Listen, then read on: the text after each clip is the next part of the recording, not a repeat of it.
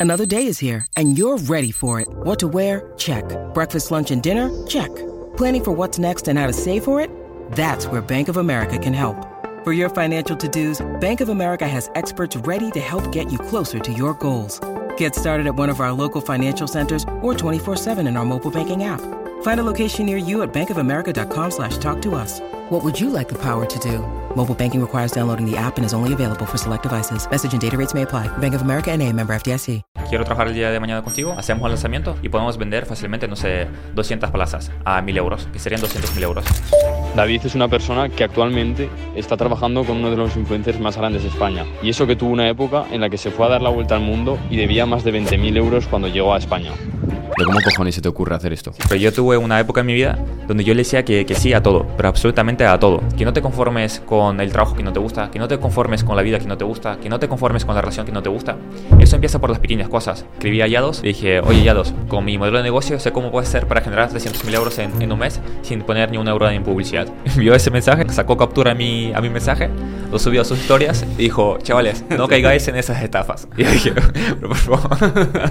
lo que yo ofrecía era muy Claro. loco, porque un chaval así que te llegue te diga, mira, te voy a generar 100.000 euros, no hace falta que me pagues nada, no hace falta que inviertas ni un euro, Tal cual. pues coño, es que te suena un poco la típica estafa, ¿sabes? Bueno, Sergio, el, el invitado de hoy, solo lo único que ha hecho aquí ha sido dar la idea de montarte en un plan. Lo único que ha hecho. O sea, yo creo que. Madre mía. Yo creo que es la persona que ha bautizado. Podemos decir que es el padrino del podcast. Es el padrino que lo hemos nombrado una vez, pero nunca lo habíamos presentado ni lo habíamos traído. Y bueno, bienvenido David. Muy buenas, muy buenas. David, para la gente que no lo conozca, es una persona que tienes cuántos años? 22 años ahora mismo. 22 años, su vida la vamos a conocer en este podcast, ha dado muchas vueltas hasta el punto en el que estás ahora. Eh, es una persona que no solo es ex- exitosa a nivel económico, que luego hablaremos de los fu- sus fuentes de ingreso, cómo gana dinero y cómo tú puedes ganar dinero al igual que gana David.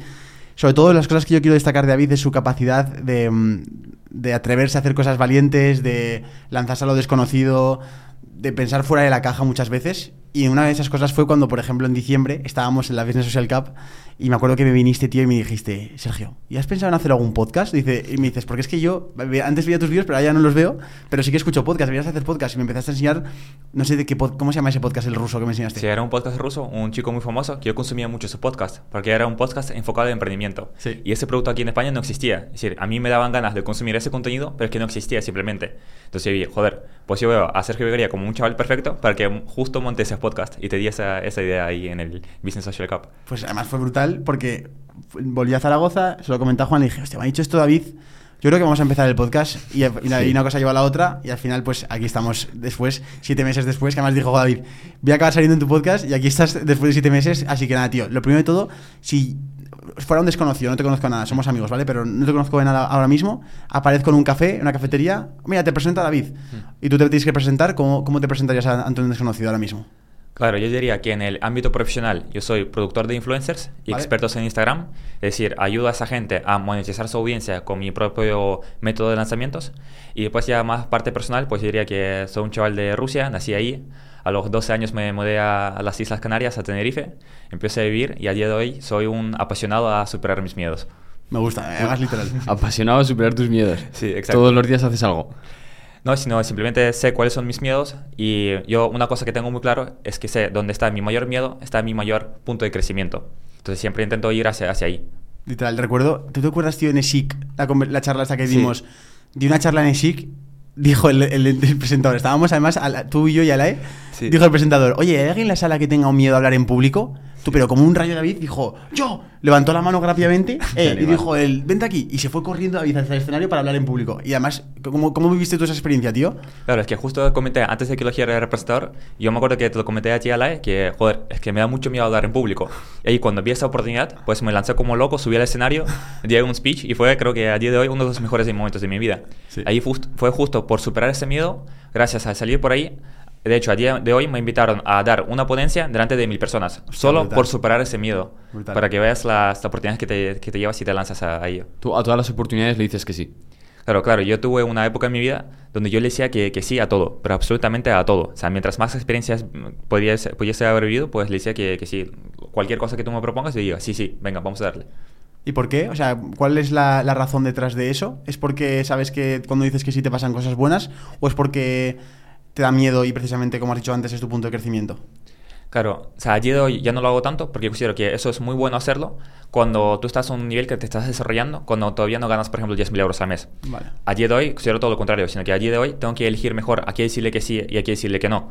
Es más importante para mí una decisión, una decisión correcta que yo tome, un, un sí que yo diga es mucho más importante que cuando estás empezando. Claro. Porque tú cuando estás empezando en la vida no tienes experiencia en los negocios, no tienes experiencia en la vida, en las relaciones, en, en nada pues tú precisamente lo que tienes que hacer es coger mucha, mucha experiencia. Entonces ahí yo, diga, yo decía, es que la vida es solo una. Yo quiero vivir las máximas experiencias posibles.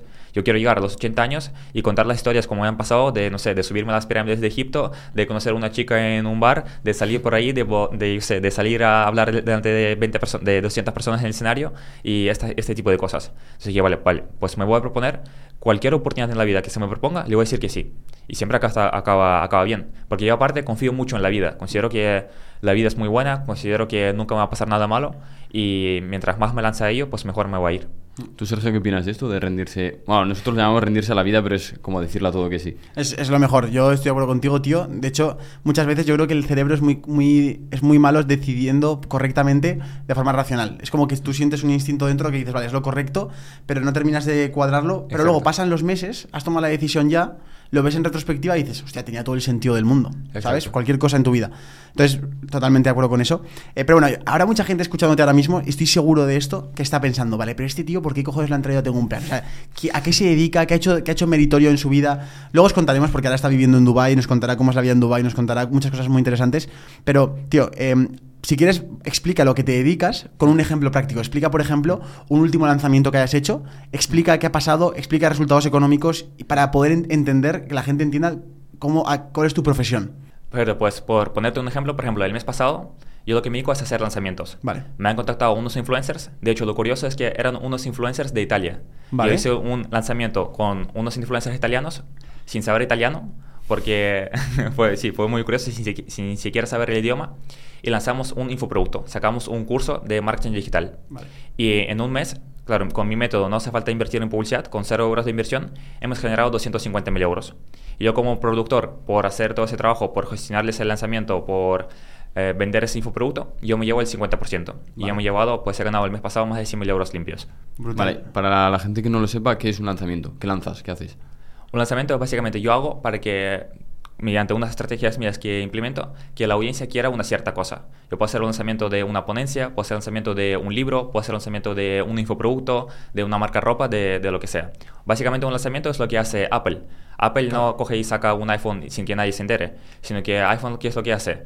Pues primero anuncia el producto, anuncia su iPhone, crea esa escasez, crea las plazas limitadas, crea todo el hype del mundo, hace ese especie de webinar, hace la presentación y después ya saca el producto. Y de esta forma consiguen vender muchísimo más que si simplemente un día cogen y sacan, yo sé, mira, este es el iPhone 15, vayan a comprarlo. Pues yo hago lo mismo, pero ayuda a influencers a monetizar su audiencia sacando algún infoproducto. Vale, o sea que tú coges a una persona, digamos, que ya tiene seguidores, por Sí. ejemplo, podría ser yo, que tengo 100.000 Sí. seguidores en Instagram, que me ven las historias 20.000 personas, Sí. y entonces tú conmigo lo que harías sería trabajar conmigo al 50% Sí. y me ayudas a, a pensar un producto, que le- un infoproducto que le pueda interesar a mi audiencia y tú me ayudas a, a vender más, básicamente. Sí. Sí, sí, sí, exacto. De, por ejemplo, cojo, quiero trabajar el día de mañana contigo, Vale. hacemos el lanzamiento, sacamos un infoproducto, por ejemplo, un- una formación sobre YouTube y podemos vender fácilmente, no sé, 200 plazas a 1000 euros, que serían 200 mil euros, que Vale. yo sé que puedo generar con, con tu cuenta. Y claro, por generarte ese dinero, al final es riesgo cero, porque no hace falta que el influencer que me pague nada, eh, yo pongo un mes de mi equipo, de mi tiempo, de, de mi energía, Vale. sin que me pague ni un euro. Y no hace falta invertir ni un euro en publicidad, porque tú ya tienes tráfico, lo hago todo en, en orgánico. Y después de lo que se genere, yo me llevo el 50%. Es decir, bueno. que si generamos 200 mil euros, yo me llevo 100 mil euros limpios para mí. Vale, ¿cuánto tiempo llevas haciendo esto? Pues ya llevo un año y medio, diría. Vale, y básicamente, ¿cómo cojones se te ocurre hacer esto? Sí, porque es, una- te iba a decir eso justo, que es una profesión.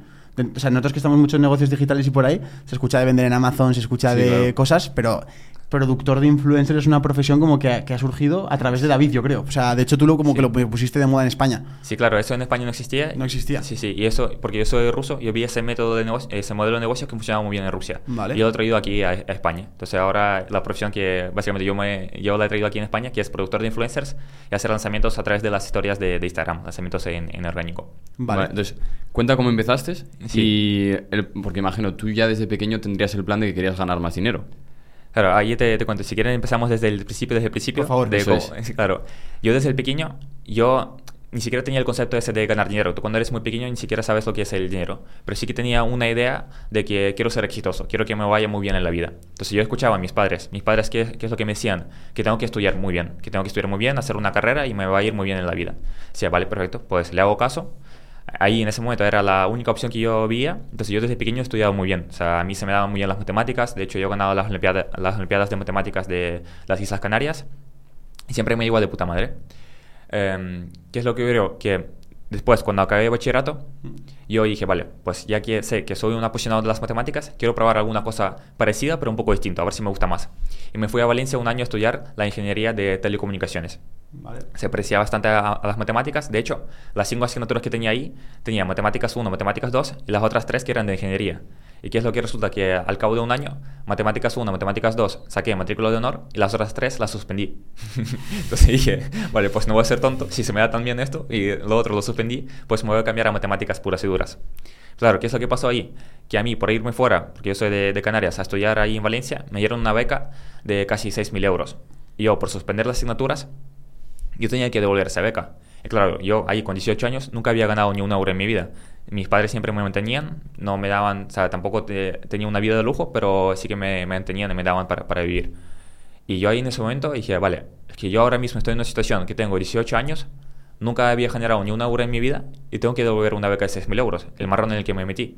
Y claro, yo no podía llegar a mis padres y decirle, mira papá, necesito 6.000 euros que, que tú me des. Porque aparte que ellos no, no tienen, o sea, tengo una familia normal y o bastante humilde. Y no le puedo decir, papá, mira, que por suspender necesito 6.000 euros que, que, que me los des. Claro, ahí qué es lo que hice. Claro, yo no tenía ni idea de cómo ganar dinero. Entonces le, le empecé a preguntar a mis amigos, que en mi círculo de amistades ahí en ese entonces, todos me sacaban dos, tres años. Le pregunté, oye, ¿y ca- ¿cómo hago para ganar dinero? ¿Qué- ¿Cómo lo soluciono? Y bueno, me han dicho lo típico de, no sé, te haces un currículum, vas, lo repartes por hoteles y te cogen de socorrista, de camarero en algún sitio. Y eso fue exactamente lo que hice. Imprimí 100 currículums y estuve durante varios días recorriendo toda la isla, dejando currículums en todos lados, literalmente en todos lados. Nada, resulta que después, a las pocas semanas, conseguí un trabajo y empecé a trabajar de lavaplatos. Es decir, como no tenía experiencia, ni siquiera han confiado en mí, no me han cogido ni siquiera de camarero, porque decían que ese chaval es un loco, va a salir por ahí y la va a liar. Y nada, empecé a trabajar de lavaplatos. Me pagaban creo que 5 o 6 euros la hora o, o algo así. ¿Que era un restaurante o un hotel o qué era? Era un hotel, era un, Un hotel, hotel, ¿no? sí, sí, era un, Claro, era- era- sí, era un hotel. Y literalmente trabajé ahí dos días y a los dos días me fui. Y dije, mira, o sea, yo, yo no puedo estar trabajando aquí, yo no puedo estar trabajando ahí por varias razones, porque primero, es que tendría que trabajar todos los fines de semana, porque lo compaginaba con los estudios, y era 5 horas a la tarde el viernes, 4 horas por la mañana el, el sábado, 4 horas por la tarde, 4 horas por la mañana el domingo y 4 horas por la tarde. Es decir, Joder. turno partido todo el fin de semana después de estar estudiando en la universidad, trabajando, y no me gustaba nada. Y aparte decía, me pagaban 600 euros al mes, es decir, tengo que trabajar durante todo el año sin gastar ni un euro para poder devolver todo ese dinero. Pero lo que, lo que no me gustaba de ahí no era ese el dinero que ganaba, sino que yo trabajaba en el mismo puesto que un chaval al lado mío, era un chaval normalito de 19 años, un chaval como yo, pero teníamos el mismo puesto de trabajo, pero yo sabía que yo durante toda mi vida he intentado hacer las cosas bien, hacía todo lo que me decían mis padres. Yo, yo estudiaba bien, sabía que se me daban muy bien las matemáticas, ganaba las olimpiadas, me consideraba que, yo sé que soy distinto, por así decirlo, que estoy haciendo las cosas bien y que no soy como el resto del mundo. Y el chaval que trabajaba en el mismo puesto de trabajo que yo era el típico drogadito que se iba al parque a fumarse los porros. Claro. Y a mí lo que me rayaba decía, tío, es que no puede ser que él y yo estemos haciendo ahora mismo el mismo trabajo. O sea, algo hice mal en la vida, o sea, ¿cómo he llegado yo a esta situación? Y aparte de que, coño, es que ya si gastaba tantas horas de trabajo ahí, tanto tiempo que pasaba ahí, quería aprender algo. Y literalmente no aprendía nada. Estaba todo el día pues poniendo tenedor con tenedor, cuchillo con cuchillo y limpiando los platos. O sea, ¿qué, qué estoy haciendo con mi vida? Entonces, ahí lo que aprendí es que no tienes que conformarte con menos. Es un mensaje que quiero lanzar a todo el mundo, que no se conformen con menos. Que no te conformes con el trabajo que no te gusta, que no te conformes con la vida que no te gusta, que no te conformes con la relación que no te gusta. Y eso empieza por las pequeñas cosas. Es decir, si tú el día de mañana te traen un plato en un restaurante y no te gusta la comida, no te conformes con eso. Le puedes pedir al camarero que te, que te lo cambie. Si tú estás yendo en un taxi, tú estás in- incómodo con la silla, o sea, no hace falta que te conformes y digas, ah, no, es que por cinco minutos de viaje me conformo con eso. No, es que empieza por pequeñas cosas. Y pues empiezas a conformarte con relaciones que no te gustan, te metes en relaciones tóxicas. Empiezas a meterte en trabajos que no te gustan. Entonces ahí aprendí que, vale, no me voy a conformar con eso que no me gusta. Y dejé el trabajo. Llegué a mi casa y dije, vale, Gané 60 euros, ¿no? Me quedan 5.900 algo pa- por devolver. ¿Tus padres qué decían? A mis padres no, no se lo conté en ese entonces. Porque dije, mire, primero lo resuelvo, después lo cuento a mis padres. Porque les llevo a decir que suspendí las asignaturas y tal, que tengo que devolver ese dinero, pues mm, vamos. La bronca que me hubiese, llevado, llevado no tiene sentido. Claro, llegué a mi casa y me puse a pensar, a ver, ¿cómo coño hago ahora yo para resolver esta situación? Y literalmente le dije, vale, no puedo ser tan inútil que con 18 años no sé hacer nada. Cogí una hoja de papel y me puse a escribir todas las habilidades que yo tenía. Porque yo por dentro tenía la certeza de que cualquier habilidad se puede monetizar. Entonces escribí, vale, se habla ruso, se habla español. Porque mis padres son rusos, yo soy de Rusia. Segundo, se me dan muy bien las matemáticas, porque se me dan bien, ganado las Olimpiadas y tal. Tercero, sé conducir el coche, porque justo me saqué el carnet. Y cuarto, lo que escribí es que sabía armar y desarmar un cubo de Rubik. Yo era un friki ahí, una posición de cubos de Rubik, lo que hacía es armarlos todo el día. Y me puse a pensar alguna forma de monetizar cada una de esas habilidades. Y se me ocurrió una manera para, para todo. Entonces, ¿qué es lo que hice?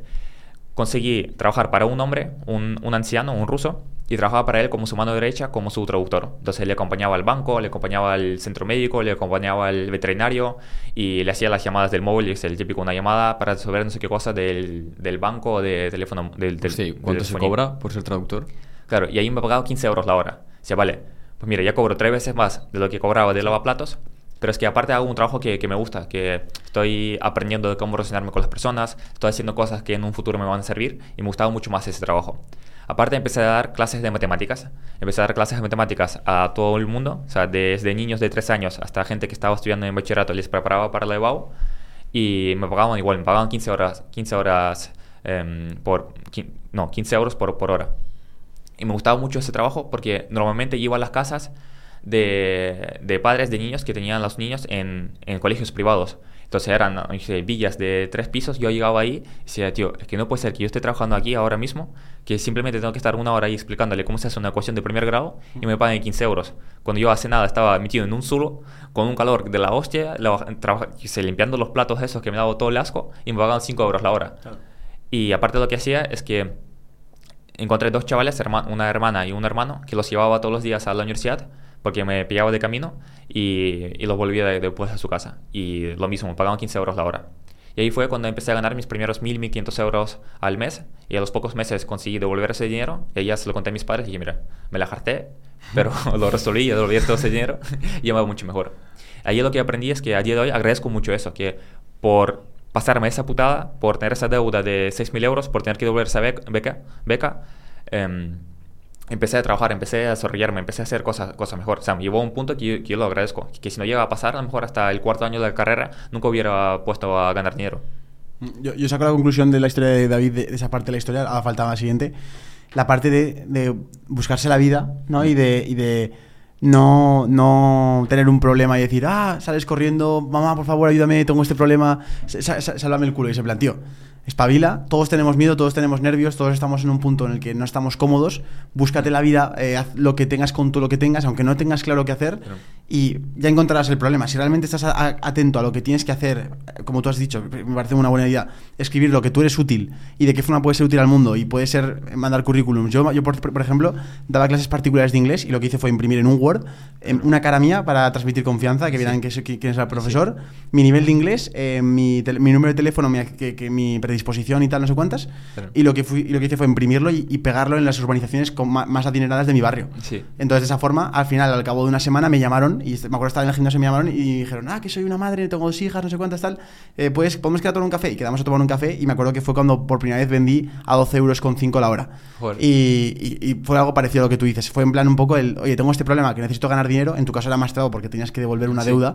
Pero, tío, o sea, si te buscas la vida hay soluciones. El problema cuando la gente que yo veo la, en la juventud es que se queda retraída, tío, se queda sin hacer nada, se queda bloqueada y se queda parado. O sea, como... Ya, es que yo lo- justo lo que os iba a preguntar, ¿no pensáis que el problema es que hay demasiada comodidad? son el muy cómodos, El sí, problema o la virtud que hay ahora mismo es que hay tanta comodidad.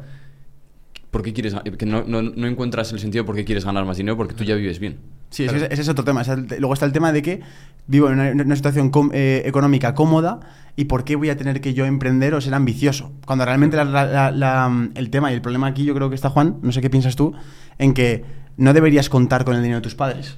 Sí. Que tus padres tengan más o menos dinero no depende de ti, eso es tu vida. O sea, ellos están en un compromiso contigo de 18 años para más o menos hacerte crecer y que no te mueras. A partir de ahí, o sea, a partir de 18 años, escucha, si, si, si quitas el dinero de tus padres a partir de 17, 16 años, te quedan muchos años que pagar dinero y te queda mucho dinero que ganar y te tienes que buscar la vida y hay muchas cosas que hacer. Entonces yo creo que la actitud que tiene que generar una persona joven es la de, como decía David, la de, oye, voy a ser resolutivo y voy a tener esa actitud. Sí. Sí, pero ya, lo que, yo lo que digo que es, es muy difícil porque no te enteras de lo que vale el dinero hasta que lo necesitas. Mm. Tú, Claro. Yo, por ejemplo, Sí. no sé cuándo me acordé, no sé cuándo me di cuenta de que, hostia, estos son 10 euros y cuesta 10 euros una hora ganar en un sitio normal, ¿sabes? Claro. De hecho, respecto al dinero, a mí lo que me pasó ahora es que yo recuerdo cosas que me parecían súper caras. De hecho, me pa- me pasó hace unas semanas que estaba en Dubai. Estaba en Dubai, estaba jugando con mi amigo después de muchos años al, al FIFA. Y me acuerdo que queríamos comprar unos FIFA Points. Y yo me acuerdo que yo la idea que tenía Tal cual. desde hace 5 años de que eso era carísimo. O sea, yo me acuerdo que yo cuando jugaba eso, no sé, cuando tenía 15, 16 años, parecía a mí eso súper caro. Y a ti de hoy lo íbamos a comprar y me dijo, tío, es que eso cuesta 2 euros o 3 euros. Y, tío, es que ya me parece que, que es gratis, Sí. ¿sabes? Y dije, joder, la percepción del dinero, ¿cómo cambia de, según tu, tu nivel de ingresos? Es, es una locura. Yo, además yo recuerdo que hacer planes con mis amigos más allá de un McDonald's Sí. a presupuesto, rollo una hamburguesa a un euro y tal, Sí, sí. era como algo soñado. Yo creo que las- el primer paso es ese. El primer paso es tener control de tus gastos en el sentido de que todo lo que tú te gastes de ocio te fuerces a que venga de tu dinero. De esa forma vas a, vas a ver la realidad. No vas a contar con la propina, ¿sabes? Entonces es como, hostia, así ya voy a espabilar. A mí, por ejemplo, lo que me motivó a ganar dinero era, era que mis hobbies eran demasiado caros. A mí me gustaba la moto. Mm. Y claro, pues mi padre eh, me- le parecía muy bien que me gustaban las motos, pero a mí no, no iba a pagarme una mierda de las motos. Entonces, él cogía y me decía, vale, pues te adelanto mil euros de la moto esta y la dividimos entre 15, que cuesta cada día estar en el taller de él. Tiene un taller. Yo iba cada día y me daba 15 euros y se iba descontando la deuda. Hostia. Entonces, tú, por ejemplo, ¿qué, qué te daba esa chispa de ganar pasta? Pues yo creo que era el, el- Hostia, pues ¿qué me daba la chispa de ganar pasta? Em, yo creo que tal vez fu- era el, el sentirme el guay de la clase. Yo creo que era más, más una Vale. cuestión de, de- de ser- ser- sentirme va- validado, ¿no? Es como, no necesitaba el dinero de urgencia, pero yo sabía que si era capaz de generar X ingresos o estar en un estatus social diferente, por eso el camino que empecé desde el principio fue YouTube, ¿sabes? Era como... Si, soy, si tengo fama y seguidores y gano dinero, hostia, voy a ser el guay de la clase. Entonces era Claro. como mi vía de escape. Yo creo que era por ahí. Luego ya me choqué con la, con, con la importancia que tiene el dinero, con... Sí. Y al final, es lo que hablamos, si quieres empezar, o sea, si, si empiezas por un objetivo materialista como es ganar dinero, te vas a dar cuenta que inevitablemente, si ese objetivo materialista, tienes que ser una persona que da a los demás, que es, que es, que es generoso, que, que es bueno haciendo su trabajo, todo el proceso, sí, ¿no? sí, 100%. pero, pero me parece muy bien el empezar desde una herida. De hecho, eh, hab- hablaba con. Tuve una conversación con Pedro, con Pedro Sí. Brown en Honest, en Honest Greens. Ya lo que le hicieron eh, fue que básicamente lo llevaron a Inglaterra durante cuatro meses sin dinero. Sí. Entonces tuvo que buscarse la vida, rollo como pues dormir en la calle y tal. Y esas Claro. cosas al final son nos reímos, pero es lo que te hacen, lo que te espabilan, te meten una colleja cósmica a la, Sí, la sí, vida y te dice, 100%. oye, o te levantas de aquí o, o te quedas ahí toda tu vida. O sea, espabila, ya sabes, ya sabes qué haces. Sí, sí, 100%. O sea, siempre a mí en la vida cuando me ha pasado alguna putada grande es cuando más he crecido. De hecho, yo cuando empecé a ganar dinero online fue justamente por, por una razón así. Yo después de eso seguí trabajando como profesor de matemáticas, traductor de aquí para allá, o sea, haciendo chanchullos y ganando 1.000, 1.500 euros al mes, pues al siguiente año lo que me pasó es que tuve mi primera ruptura amorosa, que me dolió, pero que, que flipas. Yo pienso que fue el momento donde más dolor experimenté, dolor de, de que me dolía literalmente. Y nada, o sea, yo lo único, o sea, me, me, me partió. Y ahora ahí, por ese dolor, por esa herida, yo dije, vale, es que yo no puedo seguir así, tengo que hacer algo con mi vida. Entonces ahí lo que hice es que dije, vale, tengo que hacer algo para cambiar. Entonces voy a empezar a adaptar todo eso lo que decía la gente, lo que yo no le prestaba atención, que se supone que es bueno. Dicen que es bueno levantarse a las 5 de la mañana, dicen que es bueno meditar, que es bueno visualizar, que es bueno, no sé, hacer deporte. Pues empecé a hacer todas esas cosas sin saber a lo que me va a llevar, simplemente por ver, vale, pues ya que estoy en un punto de tal sufrimiento, a ver si eso me lleva hacia algún otro lado. Y justamente fue y empecé a hacer eso. Me levantaba todos los días a las 5, iba, leía libros, eh, escuchaba podcast, el- meditaba, visualizaba, escribía afirmaciones, entrenaba en el gimnasio para ver cómo cambiaba mi, mi vida. Y ahí también en un punto de, de dolor el que yo sentía es que a mí siempre me iba bien a la universidad. Bueno, menos la, la deuda esa, pero que yo sentía que era listo la clase, que se me daba bien y tal. Yo sabía que por ese camino yo voy a tener el éxito. Si a mí no me quedaba duda de que yo voy a acabar bien la carrera, iba a tener la matrícula de honor, iba a hacer un máster, iba a trabajar de algún lado para coger experiencia y pues a los 30 años mi sueño era de tener un trabajo en Google, en Mercedes, en alguna compañía grande y tener un sueldo de 10.000 euros. Yo tenía claro eso, yo estaba convencido de que ese iba a ser mi camino, que yo iba a conseguir el éxito por ese camino. Pero ¿qué es lo que pasó? La chica con la que corté O sea, ella era modelo. Yo sabía, me comparaba mucho con ella en, en ese momento. Yo sabía qué futuro le espera a ella y qué futuro me espera a mí. Que yo me puse, vale, que de aquí a tres años, ¿qué es lo que le va a pasar a ella? Ella va a ser modelo de Gucci y de Prada y va a salir en las revistas de, de, de, de, de todo Dios. Y exactamente, fue justo lo que, lo que pasó, que ahora trabaja con, con Prada y con distintas marcas. Vale, ¿y qué futuro me espera a mí? A mí el futuro que me esperaba era, pues a día de hoy yo debería, con 22 años, ahora mismo estar haciendo exámenes finales del cuarto de carrera. O sea, es que, es que yo me iba a morir. O sea, si llega a pasar ese futuro, yo no hubiese, o sea, yo, yo, no hubiese aguantado. O sea, dije, vale, pues me tengo que espabilar y tengo que encontrar alguna otra vía que sea más rápida. Tengo que encontrar algún otro, no sé, algún camino distinto. Y por eso digo que para mí, yo considero que fue mucho más difícil dejar la universidad que para el resto de la gente, porque normalmente la gente cuando deja la universidad es porque no le gusta lo que estudia, no le apasiona lo que estudia. Y entonces dice, vale, pues no le ve sentido estar haciendo eso, voy a ponerme a hacer otra cosa. Pero para mí fue todo lo contrario. O sea, a mí realmente se me daba bien lo que yo hacía, realmente me gustaba, yo disfrutaba, disfrutaba de ir a las clases y aprender, porque era un apasionado de las matemáticas, pero simplemente el hecho de que había un camino demasiado largo. Y ahí, gracias a ponerme a escuchar podcasts, leer libros, informarme, empecé a ver un montón de chavales de 19, de 20 años que me sirvieron de inspiración, que estaban ganando dinero. Y es simplemente como era un mundo paralelo. Yo ni siquiera sabía que eso existía. Yo pensaba que el único camino hacia el éxito era hacer la carrera y ya está.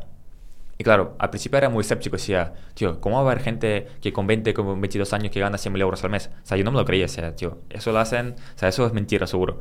Y claro, pero es que empecé a ver tantos casos de éxito, empecé a ver y darme cuenta que hay tantas personas que están ganando mucho dinero con esa edad tan, tan joven, que dije, vale, aunque la, la mitad de ellos sean unos vendumos, aunque la mitad de ellos te estén mintiendo, pero estoy seguro que al menos hay un 10% que sí que consiguió ese, éxito de verdad. Y dejé de ser escéptico. Y dije, hostia, ahí como que se me abrieron los ojos. Y dije, tío, hay otras posibilidades. Hay otro camino fuera de la universidad donde tú puedes conseguir el éxito y puedes conseguir esa libertad financiera. Y ahí fue lo que hice, es que compré mi primer curso compré mi primera formación y me empecé a formar en marketing digital. Empecé a consumir un montón de informaciones y empecé a ofrecer servicios de marketing digital. Simplemente le, hacía, le llevaba el tráfico a los negocios. Y de hecho, mi, y poco a poco empecé a conseguir clientes. Conseguía clientes por 50 euros, les ofrecía ese servicio, lo hacía mal porque no tenía ni idea y pues les devolvía el, el dinero. Después conseguí, me acuerdo, conseguí mi primer cliente por 300 euros, que era la madre de una alumna a la que yo le daba clases, que tenía una, una tienda de ropa una tienda de ropa online. Y yo empecé a hacerle campañas de Facebook Ads. Y me pagaba 300 euros mensuales. Y así poco a poco desarrollándome y siempre consumiendo formaciones, consumiendo cursos, formándome, puedo conseguir a los pocos meses ganar 3.000 euros mensuales. De hecho, yo apuntaba a todos mis gastos y todas mis ganancias y vi cómo fueron creciendo mis ingresos. De 1.000 euros a 1.500, 1.800, 2.000, 2.500, hasta llegar y ganar, me acuerdo ese momento de por primera vez en mi vida ganar 3.000 euros mensuales todo siempre lo enfocabas a que tú tuvieras una habilidad más valiosa al mercado, ¿no? Claro, yo siempre enfocaba de formarme, o sea, yo lo que hacía es, vi a personas que ya están en el punto B al que yo quiero llegar, decía, hostia, vale, pues esa chica o ese chico ya tienen la vida que yo quiero tener, ya tienen ese círculo social que yo quiero tener, ya tienen el nivel de ingreso que yo quiero tener, ya, ya están en un punto al que yo quiero llegar. Vale, pues para mí la forma más fácil es simplemente le compro una mentoría, le compro el, curso o lo que sea y aprendo, aprendo de ellos para llegar. Ellos son la persona perfecta para llevarme ahí hacia donde están ellos. Y quiero hacer un breve inciso aquí y quiero que luego tú también compartas tu reflexión acerca de los infoproductos. Mm. En, en, el tema del, de esto, eh, fijaros, eh, quiero que analicéis la historia de todos los que estamos viendo este podcast de David en este punto en concreto de tu vida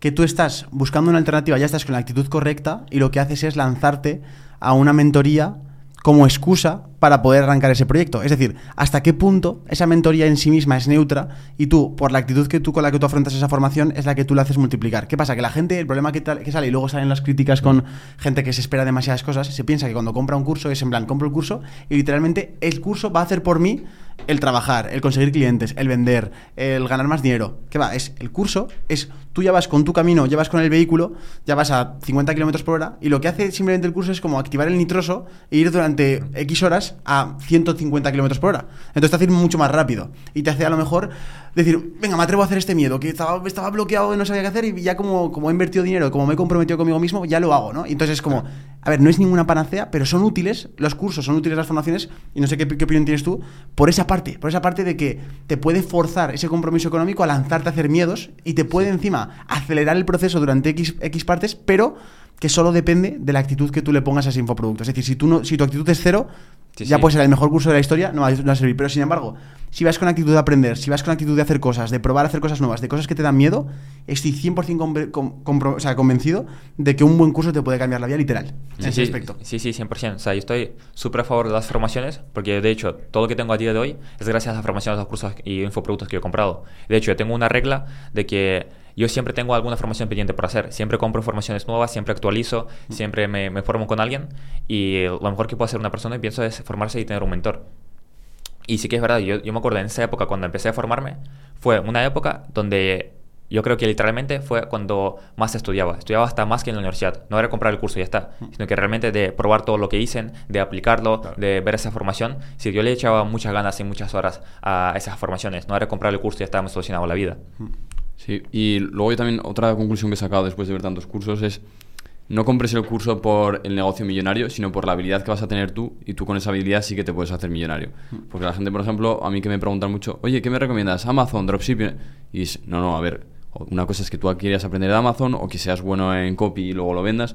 Es decir, te va a ser mucho más rentable que tú seas habilidoso a que pienses que eso va a ser la píldora que te va a hacer millonario. Yo Claro. no sé, pienso como los clubes de atletismo. No todos los clubes son buenos ni todos los atletas son rápidos. Eso es algo que tienen que explicar la gente que, que vende formaciones también. Sí, 100%. Sí, sí. De hecho, ¿y por qué David crees que, que existe esa cultura en España de que la gente enseguida se echa encima del que vende cursos? Es decir, ¿por qué es esa cultura de vende humos, de me están estafando con un curso?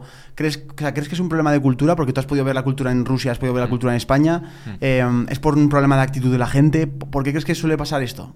Pienso que aquí hay varios problemas. Primero, vamos a definir quién, quién es un vendehumos. Si para mí un vendehumos, es decir, si el hecho de mañana yo te digo que te voy a vender una formación y te voy a enseñar a ganar un millón de euros en un día, simplemente por tener esa promesa no significa que yo sea vendehumos. Si yo realmente lo cumplo y realmente yo te enseño a ganar un millón de euros en un día, no sería No vendehumos. estás estafando a nadie. Claro, no estoy, estafando, no estoy estafando a nadie. Entonces, Claro. ¿quién es un vendehumos para mí? Pues una persona que no cumple con la promesa de lo que promete en el curso. Vale. O también el gran problema que hay a día de hoy en el mercado de infoproductos es que el 90% de las personas que venden cursos no ganan dinero con su modelo de negocio. Es decir, los que venden cursos de Amazon, de automatización de YouTube, de marketing digital, de e-commerce, de lo que sea, no ganan dinero con eso.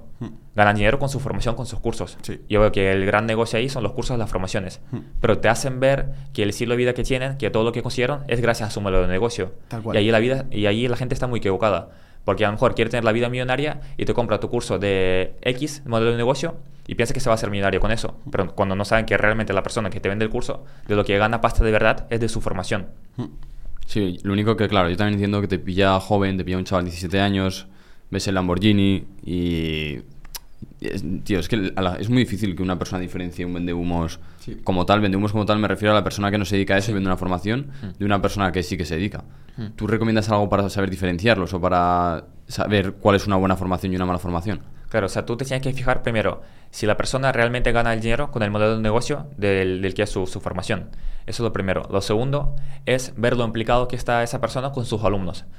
Y lo que más para mí tiene valor es- son los casos de éxito. Si tienes que fijar, vale, las personas que han hecho su formación, ¿qué resultados han obtenido? Si te fijas si tiene casos de éxito, si son personas reales o si sim- simplemente sube una captura a la pantalla de, un screen y, ya está. Además, eh, el, el tema de los, de los infoproductos, eh, ya por, por- hablar de este tema con David, porque, a, a ver, yo saco este tema aquí porque aprovecho que estoy, que estoy hablando con David, que es una persona que precisamente se dedica al mundo de los infoproductos y te dedicas a ayudar a otras personas a vender con su propio infoproducto. Entonces, David tiene ese proceso ya muy reflexionado y, y ha llegado a muchas conclusiones en su vida. Y yo creo que hay mucha gente, sobre todo en España, que la ha escuchado un poco de medio oídas y solo tiene opiniones o malas o, o no sabe aún qué opinar. Entonces, a lo mejor nuestra opinión le puede servir. Eh, hay gente que también dice, por ejemplo, no, tío, pero es que si estuvieras ganando dinero de la- del método que tú haces, no harías cursos. Y es en plan, a mí yo tampoco estoy de acuerdo porque, eh, joder, si tú eres, o sea, por ejemplo, te pongo mi caso. Yo genero ingresos con YouTube. Yo estaba generando ya más de 100.000 euros al mes, o sea, al, al año con YouTube. Que esos son más de 10.000 euros al mes, ¿no? 120.000 euros al año. Hostia, en ese punto de 10.000 euros al mes, yo pensé, oye, ¿hay alguna forma de yo poder aumentar mis ingresos a la vez que aumento lo útil que soy a la gente y que haya gente que está pidiéndomelo, que me quiere, quiere que les lleve al punto en el que estoy yo y que pueda darle esa forma? Hostia, pues en ese caso, a mí me encajaba perfectamente el infoproducto porque sabía que iba a cumplir las tres a la vez. Iba, iba obviamente, a ganar yo más dinero, que es que al final todo el mundo va a aceptar un acuerdo en el que tú vas a ganar más dinero, pero es que encima yo voy a poder ayudar a mucha gente que está encantada en pagarme para que yo les diga lo que he hecho, literalmente. Entonces, En ese contexto, yo sí que lo puedo entender porque surge de forma natural que tú has pasado por un camino, haya gente que te pida consejo para ver cómo has pasado por ese camino, al igual que sucede en el mundo del fitness, cuando tú consigues abdominales y te digo, oye, ayúdame a conseguir abdominales, que yo también quiero abdominales, ¿no? Es como, literalmente, me pasó eso. Y entonces en ese punto es normal, que sí, que a lo mejor puede haber un punto en el que vendes más con el curso que con, con tu propio modelo de negocio. Sí. Pero no quita a que tú seas un vendehumos. Lo único que está pasando es que tú estás cumpliendo con tu promesa y tú estás sirviendo de otra forma a la gente. Ya está, o sea, no, no, hay, no hay más allá que eso. Ahora sí, obviamente lo que, lo que tendría claro a la gente es, no, te, o sea, no pienses que comprar un curso te va a cambiar la vida, piensa que tú con lo que vas a hacer con esa información, tú eres el responsable de tu vida al 100%. O sea, Exacto. literalmente yo quiero que saquen esa conclusión, quiero que saquen que Sí, sí. son maravillosos, son propulsadores, pero que tienen que tener la actitud correcta y enfocada en, en esa dirección. ¿Algo que añadir, David? ¿Algo quieres compartir? Estoy al 100% de acuerdo y es muy importante que la gente empiece a tomar responsabilidad y tienes que entender que tú eres el único responsable de tu vida.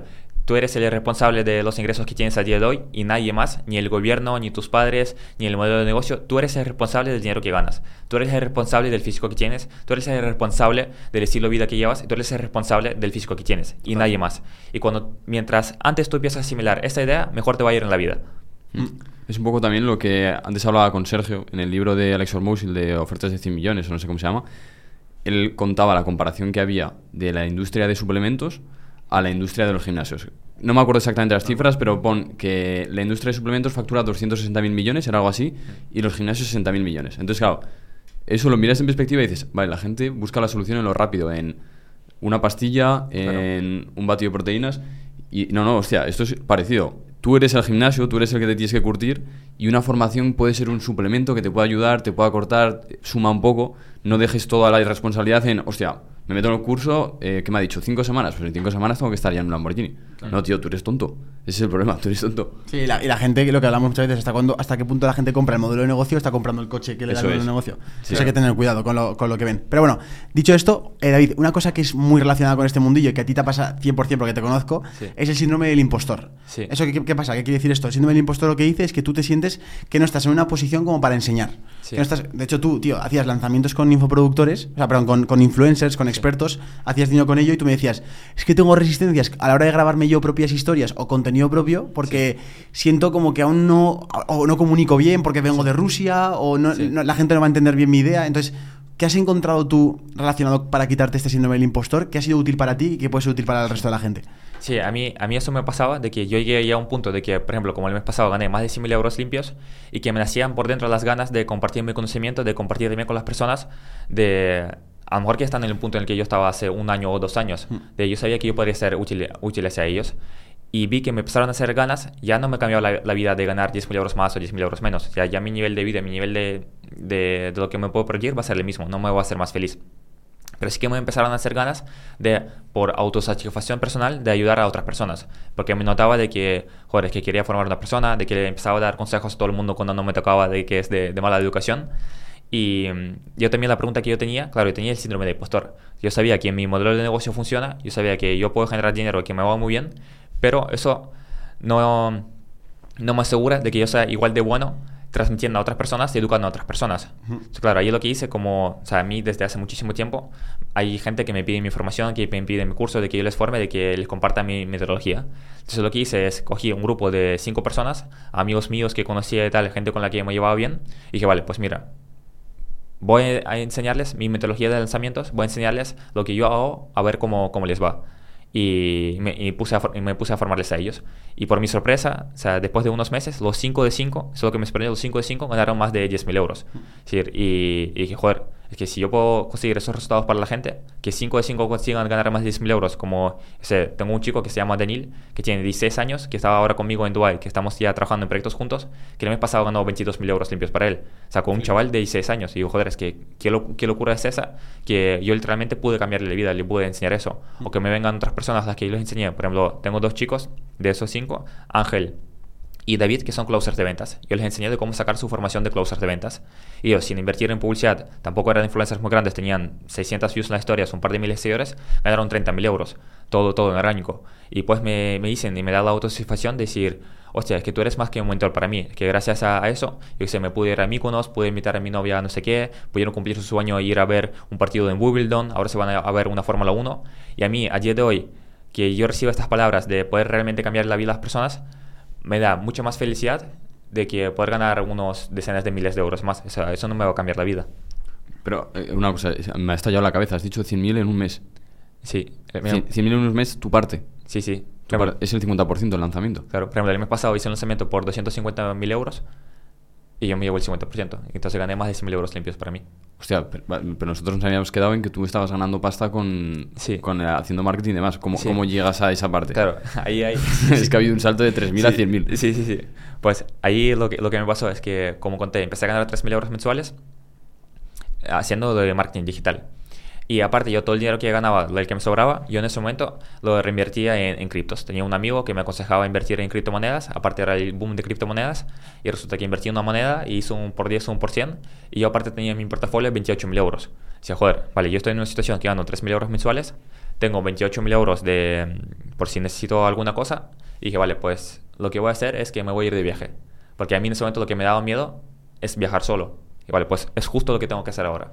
Y le dije a mis padres, a mi círculo social, a mis amigos, de, vale, me voy a ir de viaje yo solo, no sé cómo va a ser, no sé a qué país voy a ir, no sé dónde voy a acabar, no sé si van a ser dos días, dos semanas, dos meses, si me va a gustar, si no me va a gustar, yo me voy a ir. Entonces cogí, me fui a Alemania, me compré un coche ahí, me puse a viajar yo solo. Me puse a viajar yo solo por, todo el mundo. Fui de Alemania, fui a Praga, después fui a Francia, después fui a Italia, después me pasaron mil historias. Y resulta que estuve cuatro meses viajando, que fueron una locura, porque literalmente yo sé, me levantaba un día en Venecia y decía, me apetece irme a Suiza. Y cogía y me iba a Suiza. O yo sé, estaba en Suiza y no sé, me pasaba algún problema con el coche, tenía que dejarle el coche ahí y decía, vale, pues en vez de estar esperando aquí, cojo el vuelo y me voy a Egipto. Me pasaba ¿Cu- ¿Cuánta pasta te gastaste en esos cuatro meses? Claro, en esos cuatro meses, ¿qué es lo que pasó? Que mi nivel de ingresos bajó, porque estaba todo el día viajando de aquí para allá haciendo el tonto. y, pero yo sabía que tenía ese colchón de 28.000 euros.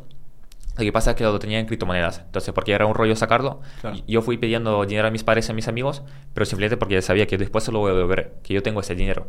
Entonces, ¿qué es lo que pasó? Al cabo de cuatro meses, acabé viajando cuatro meses, que en esos cuatro meses, que después lo hablamos, pasaron Sí. unas locuras. O sea, en cuatro meses viví la experiencia que a lo mejor la gente vive en, en cuatro años. O sea, era una barbaridad. No, no, en cuatro años, en una vida entera. Una o sea, era una barbaridad. O sea, Sí, todos sí. los días me pasaban cosas, todos los días me pasaban cosas.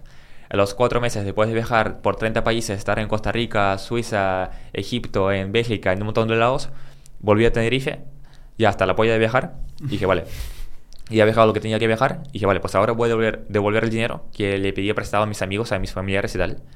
Y al volver a casa, entré en mi cuenta de, en mi wallet, y vi que no tenía nada, tenía cero euros. O sea, me, me habían robado todo el dinero. Y claro, no solo que perdí 28.000 euros, sino que ya me los había gastado y los tenía que devolver a todos mis amigos y familiares. Y fue un golpe que yo me llevé, pero ya por la experiencia de la vida yo sabía que, vale, algo por dentro me dijo que es lo mejor que me puede pasar al día de hoy. Si, si me pasó eso, porque me tocaba por el destino que eso me tenía que pasar, y yo sabía que si sé afrontarlo bien, de aquí a unos meses, yo lo voy a agradecer. Porque ya me ha pasado alguna putada de que o sea, he cortado con, con mi ex que me rompió el corazón o que tenía una deuda de 6.000 euros para devolver la, la beca y siempre después de eso lo agradecí un montón porque sabía que era uno, uno de los mejores momentos de, de mi vida que inició ese cambio. Y claro, yo en ese momento tenía, vale, le, tengo- le debo el dinero ahora a mis padres y a mis, y a mis amigos. Y muchas gracias a ellos de que no me pusieron presión y me dijeron, vale, pues mira, la putada que te pasó tal, o sea, sabemos que no, no nos vas a estafar, de- lo devuelves cuando, cuando puedas. Y aparte, yo no sabía cómo ganar 28.000 euros. O sea, yo no estaba ganando 10, 15, 20, 30, 50.000 euros al mes. Yo lo que sabía es cómo ganar 3.000 euros mensuales con el marketing digital. Pero que dije, volvemos a la misma situación. Yo, para poder devolver todo ese dinero, tengo que estar trabajando durante todo un año. Dije, no, no me sale rentable por, ninguno, por, por ningún lado. Y ahí me puse a buscar modelos de negocios, ahí me puse a pensar, vale, ¿cómo puedo generar yo? Que tengo que pensar ya en otras cifras. O sea, yo no puedo pensar Tal de cual. cómo ganar 4.000 euros al mes o como 5.000 euros al mes. Tengo que buscar algún modelo de negocio con el que yo pueda ganar más de 10.000 euros, 10.000 euros mensuales. Y aparte de las condiciones que yo tenía en aquel entonces, es que no tenía mucho dinero para invertir, porque me lo gasté todo. Y suponiendo que yo en ese momento tenía mucho miedo de exponerme en las redes sociales, mucho miedo de, de hablar a la cámara. Y ahí encontré en, en Rusia, que era muy de moda, ese modelo de negocio que es ser productor de influencers, que es contactar a influencers y ayudarles a monetizar su audiencia, lanzándoles Vale. algún infoproducto. Por ejemplo, contactas a algún psicólogo, sacas un curso de psicología, le ayudas con toda la gestión y por ese trabajo te llevas el 50%. Y que, joder, pues suena muy bien porque se puede ganar una barbaridad del dinero. O sea, yo conozco gente que ganaba eso, o sea, 50.000 euros al mes, 100.000 euros al mes, 200.000 mil, mil euros al mes. Y dije, vale, ¿y por qué en España aquí eso no se está haciendo? Aquí en España eso todavía no había llegado. Y dije, vale, porque aquí sí que sí hay infoproductores, hay gente que hace lanzamientos, pero lo hace con el paid media, lo hace invirtiendo en Facebook Ads, invirtiendo en dinero en publicidad. Y el modelo de negocio que tengo yo es todo en orgánico, no hace falta ni invertir ni un euro. Y vale, pues mira, voy a coger ese modelo de negocio y voy a intentar aplicarlo aquí en España, a ver si realmente funciona. Porque yo también tenía miedo, tenía mis ciertas dudas. Y dije, vale, ¿por qué en España no hay gente que lo esté haciendo? ¿Será porque aquí no funciona? ¿Eso va a funcionar aquí? ¿Va a ser rentable? Y ahí lo que hice es que cogí a un influencer, bueno, un influencer por así decirlo, era mi, mi amigo, mi entrenador personal, el que me entrenaba, que tenía 2.000 seguidores o algo por el estilo. Tenía 500 views en las historias. Y le hice todo el lanzamiento. O sea, aprendí de cómo hacerlo, me fui formando y le hice el lanzamiento. Y con mi método de lanzamiento, en cuatro semanas, hemos generado 3.000 euros.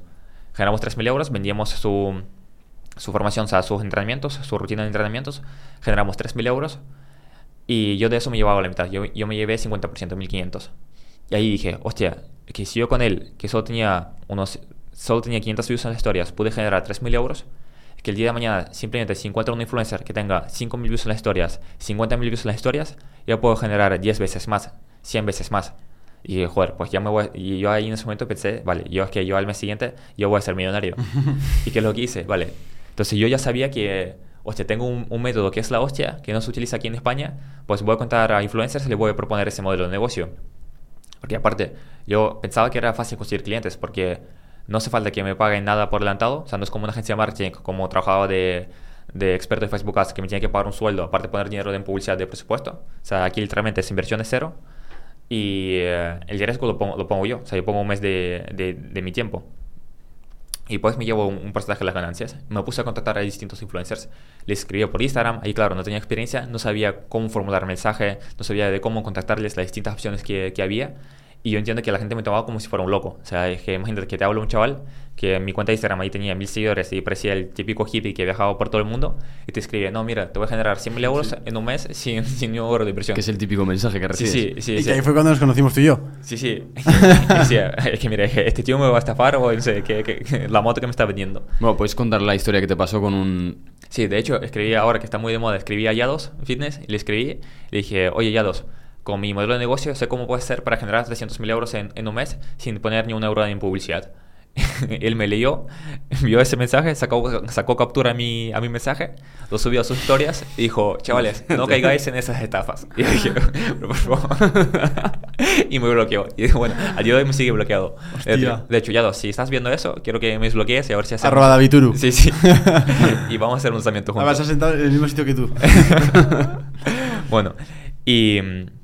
Claro, pero yo entendía porque mi mensaje estaba mal formulado y yo sabía cómo ah, transmitir mi, mi, mi, idea. Que después ya eso lo aprendí con, con los años. Y eh, claro, después intentaba contactar influencers y no, no salía. O sea, nadie me respondía, no me hacían caso. Veía que, joder, se me estaba complicando. Y un día estaba en TikToks viendo vídeos, perdiendo el tiempo. Me salió un TikTok de Sergio Beguería. Dije, hostia, ese chaval me suena. Si yo los vídeos suyos, yo los veía hace 2-3 años cuando estaba estudiando en el bachillerato. A ver qué es de su vida ahora, a día de hoy. Me puse a cochear un poco. De TikTok me pasé a Instagram, vi tu cuenta de Instagram. Y por pura casualidad yo vi que justo tú ahí en ese momento ofrecías mentorías de marca personal a 50 euros. Sí. Y dije, vale, pues mira, le voy a proponer hacer un lanzamiento, que seguro que podemos ganar mucho dinero. ¿Esto fue 2021? Sí, fue hace...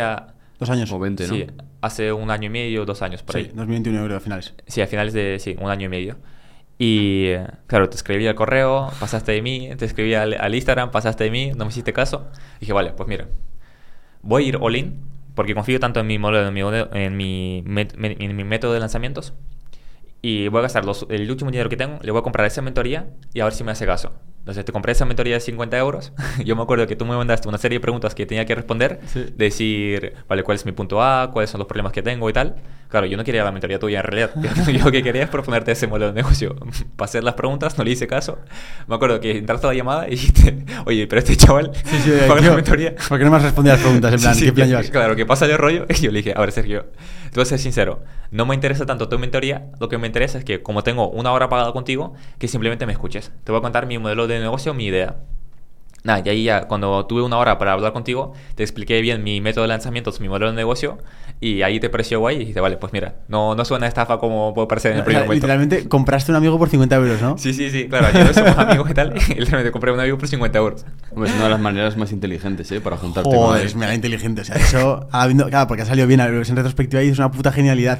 Sí, porque sí. además, bueno, sigue contando, porque hay, o sea, yo no te dije, o sea, yo en ese momento no estaba en un punto de desarrollo personal como para ver, ver una oportunidad, Sí. Pero a, a partir de ahí surge tu primer cliente, ¿no? Claro, tú ahí no estabas en el punto para lanzar tu propia formación, pero me recomendaste justo por una casualidad que ese día estabas con tu mejor amigo con Fuerza Explosiva, Sí. me recomendaste a Alae. Y Alae justo estaba en ese punto de que quería sacar una formación. Y cuadramos y empezamos el lanzamiento, el lanzamiento juntos. Es que fue brutal, tío. Es que Sí. fue todo tan. O sea, pero el día siguiente justo iba a Madrid a ver a la E. eh, y le, di- le expliqué, le dije, tío, ¿te puedes creer que me ha pagado un tío 50 euros para que le escucharan ahora? Se queda así a la mirándome diciendo, ¿cómo, cómo? Y Cuéntame. Pero le pareció súper curioso esa forma de, de- de de construir esa, esa relación. Le empieza a contar, empieza a contar. Eh, Sergio, pues no tiene ningún tipo, o sea, no, no es ninguna locura, ¿eh? Tiene todo el sentido del mundo, no sé cuántas. Le digo, ¿quieres que te pase con...?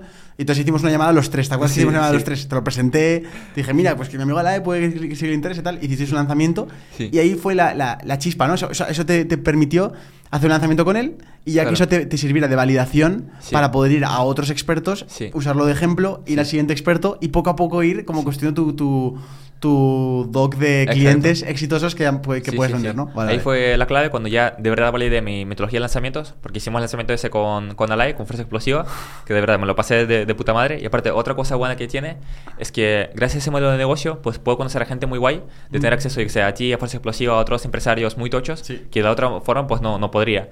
Y el hecho de hacer un lanzamiento juntos, de estar un mes juntos, durante todo un mes trabajando juntos, pues al final nos convertimos en amigos. Y de hecho, por ejemplo, contigo soy amigo, Sí. con, con él también, y nos llevamos de, de puta madre. Nada, hicimos ese lanzamiento, a las cuatro semanas generamos más de 10.000 euros, y dije, joder, vale, pues ya tengo solución a la vida. Y ahí... Luego a los tres meses me gasté los 10.000 euros y... Ah, bueno, esa es otra. David es una persona eh, que, que la, la- la economía de, de psicología se llama vagabundo. Básicamente tiene desapego cero al dinero. O sea, desapego total al dinero, tiene apego cero al dinero. Y entonces tú, tú tienes una cosa muy buena y es que te da igual. O sea, has ganado 100.000 el mes pasado, pero es que te da igual gastártelos todos si es lo que te va a hacer llevar al siguiente nivel. Plan, te- Claro. Tienes apego cero al dinero. Eso es, eso es brutal. Sí, sí, sí. Cualquier persona lo protegería con su vida y diría, no, mi tesoro. Pero sigue, sigue contando, sigue contando. Bueno, y ahí fue... Bueno, si quieren cuento cómo hice mi primer lanzamiento por más de 100.000 euros. Por favor. es que es una locura. Claro, después de eso, yo ya tenía validada mi, mi metodología y fui contactado a otros influencers. Ya fui aprendiendo poco a poco sobre, sobre la marcha, de cómo puedo mejorar, de qué es lo que tengo que hacer, cómo no tengo que hacerlo. Y ahí contacté a un influencer que era experto en marketing digital y dije, vale, mira, vamos a hacer el lanzamiento y vamos a generar ese dinero. Te lo presenté yo, ¿no? ¿Verdad? Me Sí, dijiste, sí, sí. ¿te- ¿puedes decirle? Y entonces escribí un mensaje directo y le dije, oye, tío, ¿puedes hacerle caso a arroba David Sí, Turu, sí, que te ha sí. dicho una cosa interesante? Sí, sí, sí, sí. Conf- Parece un poco raro lo que te cuenta, pero es un buen chaval, yo lo he visto en persona y, y lo que te cuenta es verdad, lo que hace lanzamientos. Pero es, que es lo que tú dices. Tú en ese momento tenías un Instagram que era de un chaval que viaja por el mundo, tienes una Claro. foto en Suiza, en el Sí. Cermat. Tienes otra foto en no sé qué, Costa Rica, en una, Claro. en una cascada, y dices que este Claro. tío que me va a contar de marketing, ¿no? Era Claro, muy raro. Es que aparte, lo que yo ofrecía era muy loco, porque un chaval así que te llegue y te diga, mira, te voy a generar 100.000 euros, no hace falta que me pagues nada, no hace falta que inviertas ni un euro. Tal cual. Pues coño, es que te suena un poco la típica estafa, ¿sabes? Sí, que al sí. final resulta, resulta verdad, pero Sí, sí. la gente no, no confiaba mucho. Al ser tan bueno que dije, vale, tiene que haber algo aquí que, que no me cuadra. Y nada, contacté con él, hablé con él, hicimos una videollamada, como que pareció todo muy bien, pero que no estaba del todo convencido. Pues seguí unas semanas hablando con él por WhatsApp, me hacía caso, después no me hacía caso. Hicimos otra llamada y él me fue sincero, me dijo, mira, yo a día de hoy estoy eligiendo entre casi tengo contratado una agencia de marketing, que aparte llevan muchos años en el sector, que me la recomendó mi amigo y tengo confianza en ellos, o estoy, no sé si hacerlo contigo, que sí, que me suena muy bien lo que estás contando, pero coño, que no confío mucho en ti, que eres un chaval que salió de la nada, ¿sabes? Y nada, y dije, vale, pues mira, va- te voy a proponer una cosa, sin ningún tipo de compromiso, podemos vernos en Barcelona y hablamos en persona y te cuento bien mi modelo de negocio, que sé que, que va a funcionar, que vamos a hacer un lanzamiento de puta madre. Me dijo, mira, sí, nos podemos ver en Barcelona, que yo bajo, que él vivía en Andorra, yo bajo dentro de 10 días. Es que dije, vale, es que ese tío dentro de 10 días ya ni se acuerda de mí, si lo dijo 10 días más, vamos, ni se acuerda ni de, ni de- de mi nombre. Y le dije, vale, y nos podemos ver mañana, si yo mañana voy a Andorra, podríamos vernos tú y yo. Madre. Yo en ese momento estaba en Tenerife. Y sí, este chaval que está todo loco. dijo, vale, sí, si tú mañana a las 10 de la mañana estás en Andorra, me siento y me tomo un café contigo. Y le dije, vale, perfecto. Cuelgo, con la misma cojo, pillo un billete de avión a Barcelona, por la noche voy a Barcelona, pillo un bus, llego a Andorra, me planto ahí a las 10, lo llamo y digo, mira, estoy aquí. El chico se queda flipando y dice, ¿y este chaval qué, qué está haciendo aquí? Nada, se sentó conmigo a tomar un café, ya en persona le expliqué bien el modelo de negocio, de dónde salen los números, de cómo podemos generar ese dinero y le convenció. Y al final me dijo, mira, por ser tan lanzado, por tener esas ganas, porque te vi la chispa de verdad, vi que te brillan los ojos, que tienes ganas, por atreverte a venir aquí sin esperar nada a cambio, voy a confiar en ti y vamos a hacer el lanzamiento juntos. Nada, al final la historia acabó en que de aquí a las cuatro semanas hicimos el lanzamiento, generamos 110.000 euros. Y yo, claro, yo me llevaba el 50%. Y fue la primera vez en mi vida que yo pasé de ganar, lo máximo que he ganado eran 4 o 5 mil euros al, al, al, mes, gané 50 mil euros de golpe. Claro, para, para, mí era una barbaridad en ese entonces. Claro. O sea, yo, yo, que yo no era consciente del dinero que había ganado. Claro. Me, parecía, me parecía algo mágico, porque aparte que lo gané en solo cuatro semanas, es decir, no es lo típico que llevas con un proyecto durante muchos años, que tienes una startup y después explota, no, sino que empecé con él desde cero, en cuatro semanas gané 50 mil euros limpios para mí. Es que aparte era un trabajo que yo lo único que tenía que hacer es grabarle las historias de Instagram y llevarles el. Y ya está. O sea, yo, no, yo, sentía que trabajé mucho menos que cuando daba clases de particulares claro. de matemáticas. ¿Tú dirías que es la forma más fácil de ganar 10.000 euros al mes? Sí, sí, sí, sí, o sea, yo no tengo ningún tipo de duda. Yo diría, si a una persona le tengo que enseñar de cómo ganar 10.000 euros al mes, sin duda yo diría de que sea productor de influencers, de que haga lanzamientos a otra gente. Porque es tan sencillo como contratas a algún influencer, que cuando digo influencer no hace falta que sea una persona que tenga millones, millones de seguidores. Claro. Por ejemplo, con ese con este experto que generamos 110.000 euros, él en views en las historias de Instagram tenía 3.000 views. Con eso se puede hacer más de 100.000 sí. euros. Claro, yo los alumnos que te comenté, por ejemplo, los que hicieron 30.000 euros, Ángel y David, ellos juntos no llegaban, sea, ninguno de ellos llegaba a 1.000 views en las historias. Uno tenía 700 views y otro tenía 600 views en las historias. Claro, hablo de las views de las historias porque mi, método, mi método de lanzamiento es con las historias de Instagram. Eso lo que importa ahí son las views que tienes en las historias de Instagram. Claro, tú contactas a algún experto que sea un experto en un nicho. O sea, no contactes a una persona que tenga mucho, mucha audiencia, pero que hable de su vida, que hable sobre un sector en concreto. Que sea un experto en marketing, que sea un experto, no sé, en redes sociales, un experto en marca personal, un experto en Amazon, un experto en psicología, en fitness, en lo que sea. Tú le haces un lanzamiento y es tan fácil como vendes 20 plazas a 1000 euros, le generas 20.000 euros. Hmm. Y tú por ese trabajo te llevas 10.000 euros limpios para ti. Brutal.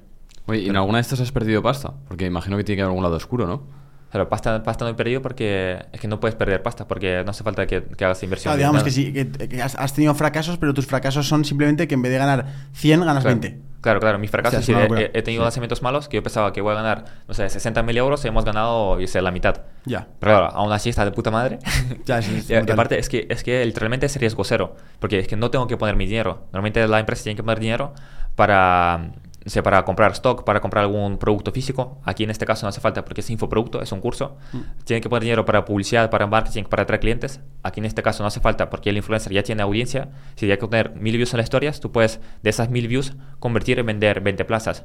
Porque normalmente la gente que entiendan de conversiones, si hago un buen lanzamiento, consigo un 5% de conversión a un ticket medio de 500 mil euros de las views de las historias, que es una barbaridad. Sí. Entonces, claro, mi propuesta de valor es yo llego a un influencer y le digo, mira, trabajas un mes conmigo, no hace falta que me pagues ni un euro. Es decir, y he tenido casos de que hay gente que me ha ofrecido una barbaridad de dinero, me ha ofrecido de 30.000 euros de sueldo para que yo le hiciera el lanzamiento. Pero claro, a mí no me salía rentable, solo, solo trabajo a éxito. Y digo, no me hace falta que me pagues nada, no hace falta, no soy como una agencia de marketing, tienes que poner dinero en publicidad, no vamos a poner ni un euro y yo pongo un mes de, o sea, el que arriesga soy yo. Tú no arriesgas nada, es decir, tú no vas a perder nada, porque de hecho vamos a estar durante un mes creando contenido para, para tu cuenta. Y al final de lo que generamos, yo me llevo el 50%. Que si generamos 10.000 euros, yo me llevo 5.000. Eh, y David, em, a- a- después quiero hablar acerca de esas, esas historias que tú has contado un poco por encima, pero yo creo que hay que profundizar. Sobre todo, que em, ya no solo en, en relaciones con, los, con, los empre- con el emprendimiento en tu viaje por el mundo, sino también en la vida real, en el conocer amigos, conocer a chicas, Sí. que yo creo que puede ser muy interesante para la gente. Pero para esa gente que está escuchando esto y quiere seguir aprendiendo, em, ¿vas a hacer algún tipo, vas a hacer algo para, para ellos? O sea, la gente que, que está viendo este podcast va a poder aprender contigo de alguna forma. Es decir, has o sea, porque seguramente mucha gente que esté escuchando esto y dice, oye David, quiero, quiero probar a hacer eso o Mm. me apetece aprender más acerca de esto, ¿cómo pueden seguir aprendiendo? Claro, pues. Mira, si quieres, os doy una exclusiva aquí en directo para vuestro podcast. Madre mía, espera, estás, estás embarazado. Se ha quedado sin dinero y no se me va a pedir. Tal cual. Es toda una mentira. Es que yo no lo he comentado nunca en. O sea, nunca lo he hecho por mis redes sociales. De hecho, es algo que no sabe casi nadie. Que eso es un hecho, es una verdad que mi método de lanzamientos funciona y hay muchísima gente que me lo quiere copiar, que quiere hacer lo mismo y quiere utilizar ese mismo modelo de negocio. Pero yo no gano dinero de las formaciones, no gano dinero de los cursos. Entonces nunca he lanzado una formación, nunca he lanzado el curso. Lo único que he hecho es coger un grupo de cinco personas, de formarlas, para ver si realmente yo soy bueno como profesor transmitiendo mi conocimiento. Y de hecho fue todo un éxito porque las 5 de 5 ganaron más de 10.000 euros. Entonces, y ahora estoy en un punto en el que yo quiero también aportar a otras personas, de enseñar mi método de lanzamientos, mi método de, de negocios, porque yo entiendo que se pueden muchas personas encontrar el mismo punto en el que yo estaba hace dos años, que no sabían cómo seguir con la vida. Y yo sé y tengo la certeza de que literalmente es el mejor modelo de negocio para ganar tus primeros 10.000 euros. Mm. Porque no necesita exponerte en redes sociales, no necesita inversión, no solo lo único que necesitas es tener conocimiento. Entonces yo estoy ahora en un punto del que yo muy pronto, ya lo mejor es que el siguiente mes voy a lanzar mi propia formación, voy a lanzar mi propia academia de lanzamientos, donde le voy a enseñar a la gente de cómo hacer lanzamientos por más de 10.000 euros al mes. Vale, entonces, pero ¿y se, tiene, se puede apuntar a algún lado? ¿Vas a hacer alguna clase o algo gratis o qué vas a hacer? Si quieren les puedo ofrecer una clase donde pueden aprender de cómo funciona por dentro ese modelo de negocio para que ellos lo puedan replicar. Y si vienen a mi Instagram y me escriben la palabra Dubai, vamos a poner la palabra Dubai, yo les mando ese vídeo gratuitamente. Vale. Además luego tú en, esas clases enseñarás estas cosas, por ejemplo, que estás haciendo ahora, de decir, oye, escríbeme la palabra por Instagram Dubai y con un autorrespondedor. Todo, o sea, lo, lo, bueno de David es que vais a ver que él lo que te va a enseñar lo aplica y puedes aprender muchísimo con él. Yo, de hecho, para, para mis lanzamientos o para lanzamientos de amigos míos, he podido coger muchas ideas de lo que me ha contado David para generar hype, para generar esa sensación como de tensión, de decir, hostia, algo está pasando, se está generando algo en el ambiente y eso yo creo que es muy divertido. Así que bueno, eh, bueno, aparte de eso, cualquier cosa que puedas dejar en la descripción para poder aprender, lo tendrás en la línea de descripción. Eh, tendréis el Instagram de David, por supuesto, arroba Daviduru para poder eh, escribirle y ponerle que es muy guapo, porque si no, el pobre, si no se nos va a llorar. y, entre, y si le pones también la palabra a Dubai te, te responderá. Y... De hecho, si quieres, quiero hacer una cosa para tus seguidores. Vale. Para ver realmente, porque yo considero que este es el podcast, es el mejor podcast de España. Eso es. Si no sabes que te, colgamos de la puerta, ¿no? muy bien, David. para, para realmente demostrar el potencial que tienen tu comunidad, los news que, que están, vamos a hacer un, trato. Si después de ese podcast me siguen 10.000 personas, de los que están viendo este o ¿Cuántos seguidores tienes en Instagram? Eh, no, no, sé cuántos voy a tener porque voy a hacer distintas colaboraciones. Si me siguen 10.000 personas nuevas cuando salga este podcast, vale.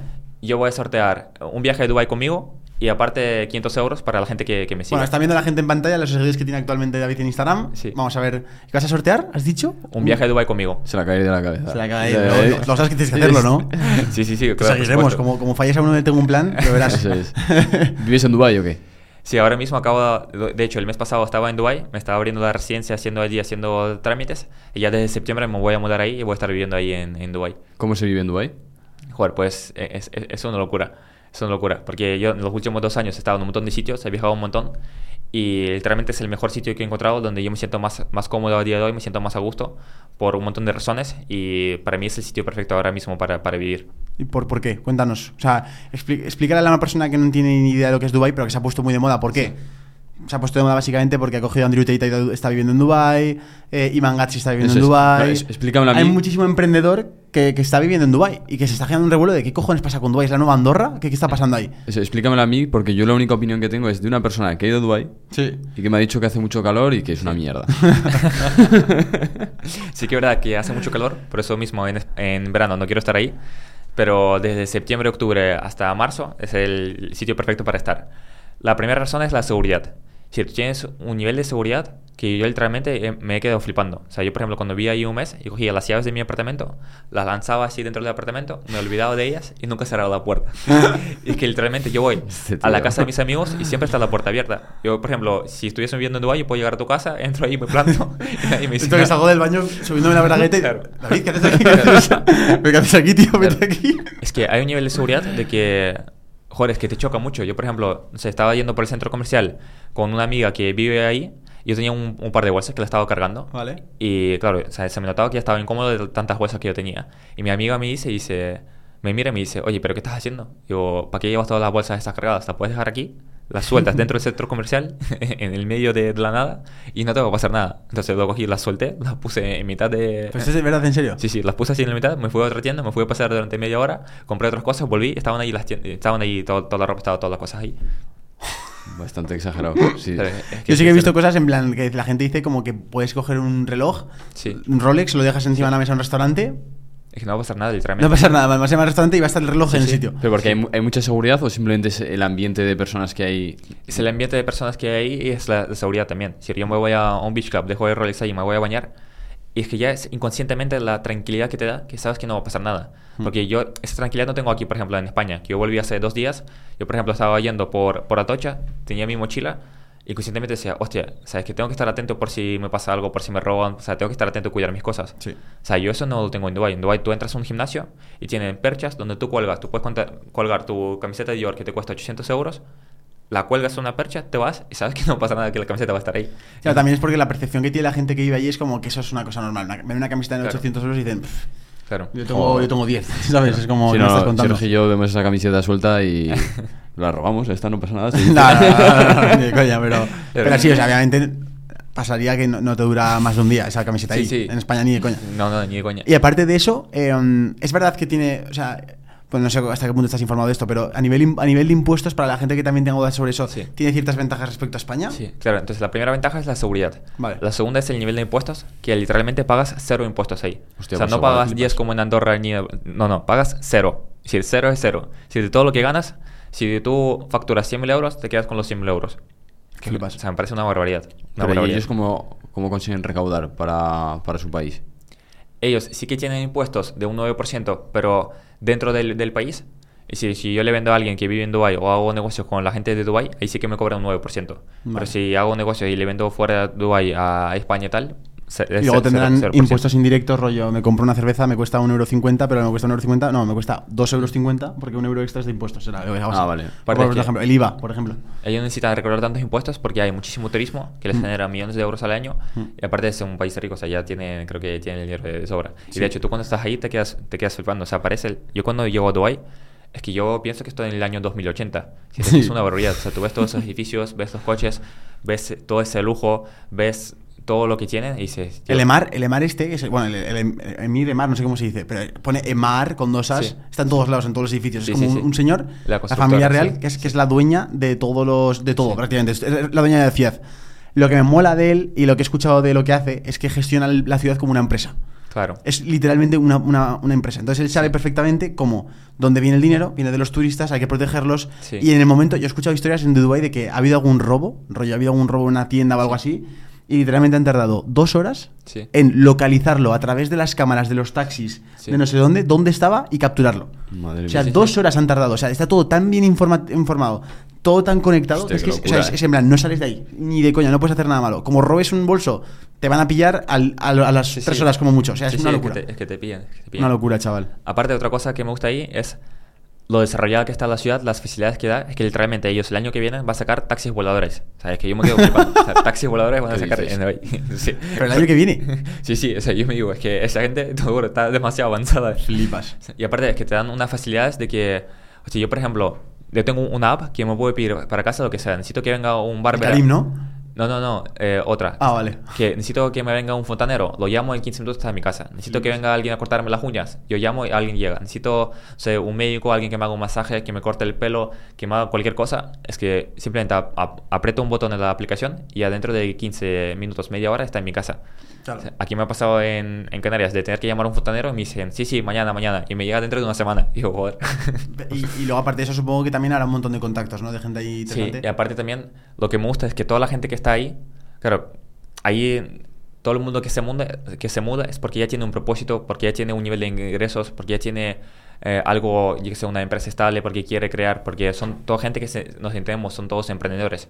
Entonces es todo el mundo súper abierto, súper fácil hacer contactos, súper fácil de hacer networking, de conocer a gente nueva y obviamente eso te aporta un montón.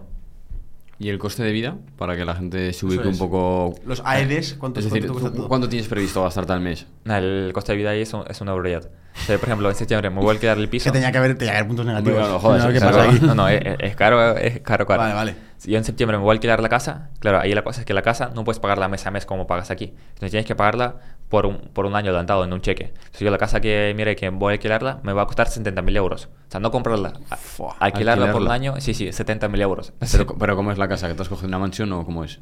No, no, la, la casa es una barbaridad. O sea, las vistas que hay ahí, o sea, yo, yo te me flipando. ¿no? Sí, sí, no tiene sentido. Lo De una habitación en plan compartida y tal, todas esas cosas, nada. Tú vas a Dubai y entras como el rey. Ha llegado David Turu a Dubai, por favor. Abre las cortinas, pum, toda la ciudad para ti. No, es, es una- es una barbaridad. O sea, no tiene sentido. Pero sí, yo recomiendo a la gente mudarse a Dubai O sea, no es un sitio para mudarse cuando tú estás recién empezando, pero sí es un buen sitio para mudarse cuando ya estás, ya tienes un nivel de ingresos. O sea, yo recomendaría que una persona pueda irse a Dubai cuando ya gana estables unos 10.000 euros al mes y tiene al menos, no sé, unos 50.000 euros en su cuenta de ¿Cu- banco. ¿Cuánto te obligan a estar allí viviendo o sea, a lo largo del año? Sí, para... Te obligan a estar un día cada seis meses. Pero eso es verdad. Yo, yo creo que tienes que estar más, ¿eh? ¿Eso es verdad o no? Sí, sí. ¿Un día cada seis meses? Es decir, Sí, dos sí. días al año. Sí, sí, dos días al Claro, yo mes. creo que el tema aquí está en que puedes hacer eso, pero lo que luego, lo que luego no puedes hacer es estar más de seis meses en España. Porque como estés un día... Claro, en el- claro, porque allá- allá dirán, hostia, tú estás viviendo en España, realmente. Pero bueno, no chavales, eh, no somos asesores fiscales ni nada por decirlo, ¿eh? o sea, Pero venga la de... Estamos aquí ter- tertuliando. Dime, la, un dime- poquito. dime la fuente, Sergio. Fuente de la Cibeles. Apúntatela, David.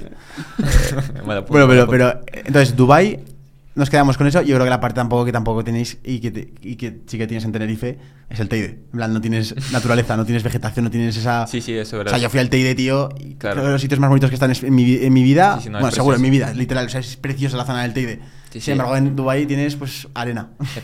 Sí, pero en Dubái lo que pasa es que tienes un montón de ocio, pero un montón de un montón de ocio. Eso es verdad. Es decir, yo puedo durante todo el año, durante 365 días, hacer alguna actividad y no repetir ni un día. O sea, un día si quiero puedo ir a esquiar, un día si quiero puedo, yo sé, que me suban a en, tirarme en paracaídas, un día si quiero puedo ir a comer en un restaurante a 300 metros de altura. Pero claro, o sea, todas las cosas te salen caras. O sea, cualquier bobería, ton- ton- tontería que quieras hacer ahí te sale 300, 500 euros, pero que nunca te aburres. Es decir, tú todos los días si quieres puedes estar haciendo cosas. Ya, yo, yo, yo recuerdo un- que hice una experiencia de buggies en el desierto y me lo pasé espectacular. Sí, sí, sí. Fue súper divertido. Alquilamos un barco que tampoco fue tan caro, pero vamos a hablar de los precios. En plan, tomar- tomarte un café, ¿cuánto te cuesta en Dubai? Que, claro, en Dubai la cosa que pasa es que tú no tienes un límite de precio por, por arriba.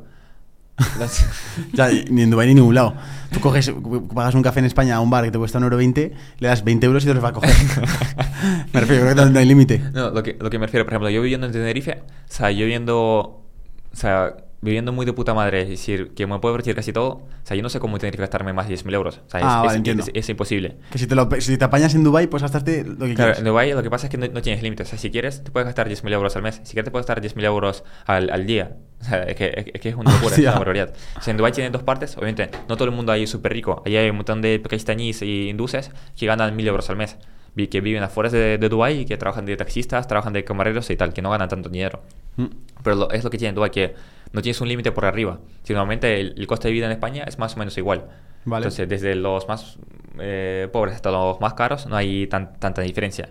Pero aquí en Dubái hay gente que cobra, mi- que gasta mil euros al mes y hay gente que gasta un millón de euros al mes. Si tú puedes gastar lo que a ti te apetezca. Y si según los precios, pues sí que es verdad que hay cosas que son más baratas. Por ejemplo, el supermercado te cuesta casi lo mismo que, que aquí.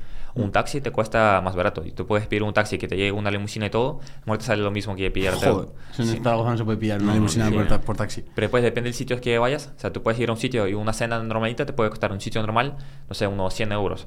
Después, si ya te vas a un sitio caro, una cena te puede costar 500 mil euros. Flipas. Claro, yo por ejemplo, cuando, por ejemplo, cuando vas a entrenar, hay gimnasios que me cobraban, no sé, el day pass un día me costaba 50 euros. Si lo que te cuesta Ah, aquí un chuparla. mes, claro, Claro. me cuesta ahí un, un día. Un batido de proteínas a lo mejor me salía 10 pavos, ¿sabes?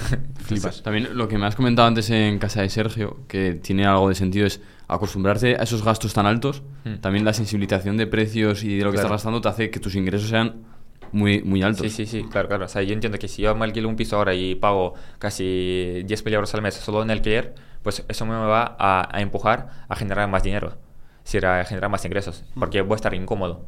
Si, si tú tienes tu vida muy cómoda, muy resuelta con 2 mil euros al mes, pues ya tienes que buscar otros motivos, tienes que bu- buscar una motivación interna, te va a ser mucho más difícil de generar ingresos extra. Pero si tu nivel de vida es caro, si te gastas mucho dinero, pues sí o sí tú vas a buscar a generar más, más dinero. Algo muy curioso que, que me pasó a mí, bueno, y creo que a Sergio le pasó a la vez que a mí, fue lo del termómetro financiero cuando nosotros íbamos a Andorra. Sí, total, siempre me pasaba. Claro, nosotros todo el rato estábamos juntos, y como, bueno, y si no, pues escuchas los sueldos de tus familiares, eh, mil y pico, dos mil, tres mil, escuchas todo eso, vas a Andorra y hablas con gente que te dice, no, sí, cuando yo vine aquí, pues cien- estaba en 100.000, 180.000 al mes. Al principio te sorprende, el segundo día otro, hablas con otro, 60.000 al mes, 50.000 al mes. Claro. Pero claro, cuando te vas de ahí, llegas aquí y escuchas mil, dices, ¿qué coño? Si yo me he pegado una semana escuchando que hay gente que gana 60.000 al mes. Y creo que es Pero una... que- y bueno, y, y, joder, pero que la gente también deja claro a la gente, Juan, el, el tema de que no hace falta que la gente gane 60.000 en el sentido de No, que no, no, no. así se piensan que por menos de 10.000 no puedes vivir, joder. No, no, si yo no, si yo no lo cuento por una manera de, de fardar ni nada, sino que hay un- en la cabeza hay un termómetro financiero. Sí, es decir, 100%. que luego te acostumbras y el acostumbrarte a esas cifras te hace que luego lo veas más, sobre todo realista, porque tú cuando le hablas a alguien por ejemplo, que, que David ha ganado 100.000 en un mes, hay gente que te dice, hostia, pues habrá tenido mucha suerte. O no, no, la gente que lo ve algo realista, es algo que, que te- se acostumbra a la cabeza. Sí, eso considero súper importante de juntarte con personas así, porque es lo que te dice, te, te acostumbras a esas cifras. Yo me acuerdo Mm. cuando yo empecé, para mí ganar 10.000 euros al mes era algo imposible. O sea, es que yo ni siquiera podía creérmelo. Pero es que una cosa muy importante es que tú no vas a conseguir un objetivo hasta que tú por dentro creas que tú eres capaz. Mm. Y es muy importante cómo te hablas tú a ti mismo. Hay una frase que me gusta mucho que dice Henry Ford, es que da igual si piensas que tú puedes o si piensas que tú no puedes, estás en lo cierto. Todo igual. Entonces, a mí lo que me ayudó de cómo superar esos 10.000 euros al mes es que yo me empecé a juntar con personas y veía que hay gente que gana mucho más, que la seguía por redes, intentaba que estén en mi, en mi círculo social y cuando ves eso, vale, pues te acostumbras a esas cifras y piensas que tú también eres capaz, que al final tú, yo, o sea, todos nosotros somos chavales normales, es decir, yo no tengo nada especial, no soy, yo soy un wunderkind ni nada por el estilo. Vale, vale, pues qué interesante, tío, lo de Dubai. Sí que es verdad que yo tenía esa imagen, pero claro, al final es depende de cómo lo, lo aprovechas y sin duda, es que lo que hablábamos antes, la actitud lo, lo determina todo. Pero si tú tuvieras que coger a un chaval que acaba de empezar de cero y tiene que empezar a ganar dinero, ¿tú qué le aconsejarías? Porque también piensa que ese chaval tiene unos miedos, tiene un desarrollo personal que hacer. ¿Cuál crees que, qué consejo le das a ese chaval que está empezando de cero? Yo diría que una persona que empiece de cero tiene que tener una cosa, que ganar dinero es simplemente otra habilidad. Y ya está. Y yo considero que tú cualquier habilidad tú la puedes aprender. Tú puedes aprender a ganar dinero, tú puedes aprender a montar en bici, tú puedes aprender a ligar con las chicas. Es simplemente una habilidad, no tiene de más. Es decir, ganar dinero no, no tiene ningún misterio. Sí. Es simplemente una habilidad como cualquier otra. Si tú puedes aprender a conducir un coche, igual puedes aprender a ganar dinero.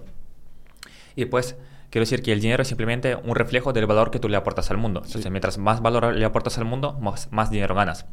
Y para un chaval que está empezando, yo quiero decir una, una cosa que a lo mejor a la gente le va a chocar, pero es que yo pienso al 100% que si tú cumples tres cosas, si tú estás durante cinco años, que no paras de formarte, eliges un buen nicho y no te rindes, y pienso que es mucho más probable que te conviertas en millonario a que no lo hagas. Tal cual. Simplemente con que sigas esas tres cosas, que nunca te pares de formar, siempre estés consumiendo formaciones, teniendo mentores y tal, que eligas un buen nicho, porque obviamente si tú a día de hoy vas a empezar y quieres sacar tu programa de televisión o quieres sacar tu canal de YouTube, tienes que ver, elegir un nicho que esté en crecimiento. Es muy importante elegir el nicho. Tienes que elegir un nicho donde una unidad de esfuerzo te suponga 10 unidades de resultados, no todo lo contrario. Te va a ser mucho más fácil conseguir resultados en un nicho que está creciendo, que está cogiendo que, está, que se está volviendo popular que un- uno que está decayendo, que no está ya de moda. El tercero es que yo pienso que tú como emprendedor, la habilidad más importante que tienes que tener es que tienes que ser resiliente. El hecho de simplemente no rendirte, el hecho simplemente de no rendirte va a suponer un, cambio drástico en tu vida. O sea, va a suponer que tú vas a, empezar a conseguir un montón, un montón de éxito. Porque yo, yo igual, yo empecé con esa idea, al principio me costó co- encontrar un influencer, pero simplemente por el hecho de no rendirme, de no dejarlo, de no abandonarlo, a los pocos meses gané 50.000 euros en un mes. Y eso fue no porque yo era el más listo, no fue porque yo sabía cosas que, no sé, no, no fue porque tenía algo de especial, simplemente porque decidí, vale, pues no voy a rendirme. De hecho, está aquí en este cuadro que me gusta mucho. Sí, este este es el deporte súper importante. O sea, no tienes que permitir que, que- que te rindas. Y uh, un chaval también que, que está empezando, que quiere generar ingresos, pues tiene que entender muy bien el camino que está tomando. Decir, si quieres, si tú lo que quieres es tener un sueldo de 2, 3 mil euros, si tú quieres eh, tener una carrera universitaria, tener un sueldo seguro, pues te recomiendo que vayas a la universidad. Si a ti lo que te apasiona y tu sueño es ser ingeniero o ser doctor, vale, pues vete por ahí, ese es tu camino. Pero tienes que ser sincero contigo mismo. Y tienes que saber, vale, si tú empiezas a formarte, empiezas a hacer la universidad, pues lo más pro- probable es que estés ganando 2, 3 mil euros al mes. Más probable es que siendo ingeniero nunca vas a permitirte irte a un viaje de Dubái o irte a Maldivas ni comprarte un Lamborghini. Si tú realmente eres sincero contigo mismo y no quieres eso, y dices, vale, pues me voy a morir y no voy a tener un Lamborghini y me parece bien, no lo quiero, realmente lo que me apasiona es ser ingeniero, vale, perfecto, toma ese camino. Si tú eres sincero contigo mismo, ¿qué es lo que me pasó a mí? O sea, yo quería poder comprarme, yo sé, una camiseta de 800 euros. Yo quería poder irme con mi novia a Maldivas. Yo quería poder vivir esas experiencias. Y vale, pues el camino de la universidad no es el mío. Tengo que tomar otro camino. Hmm. Es que encima, eh, pero también lo que has dicho tú, tienes que ser sincero y decir, tú quieres eso, no solo viendo el Lamborghini o la camiseta, sino tú quieres todo lo que ha contado David de, hostia, me meto en un problema de 6.000, me meto en un problema de 28.000. Claro. Eh, bueno, te tienes que ir un mes entero con una persona que no conoces, al principio generas incomodidad, Claro. eh, llega el día de- del lanzamiento, porque claro, hay que contarlo, tú concentras muchos ingresos en poco tiempo, eso genera un estrés de la hostia, ¿no? Sí, pero también mi nivel de, estrés, mi umbral de sufrimiento fue, fue, fue creciendo. O sea, y también considero que el calibre de una persona, la grandeza de una persona, se puede medir con el problema que es capaz de sacarle de sus casillas. Es decir, si el hecho de mañana a ti, no sé, eh, te manchas tu camiseta y eso te pone triste, pues ya me habla mucho del nivel de, de persona que eres tú.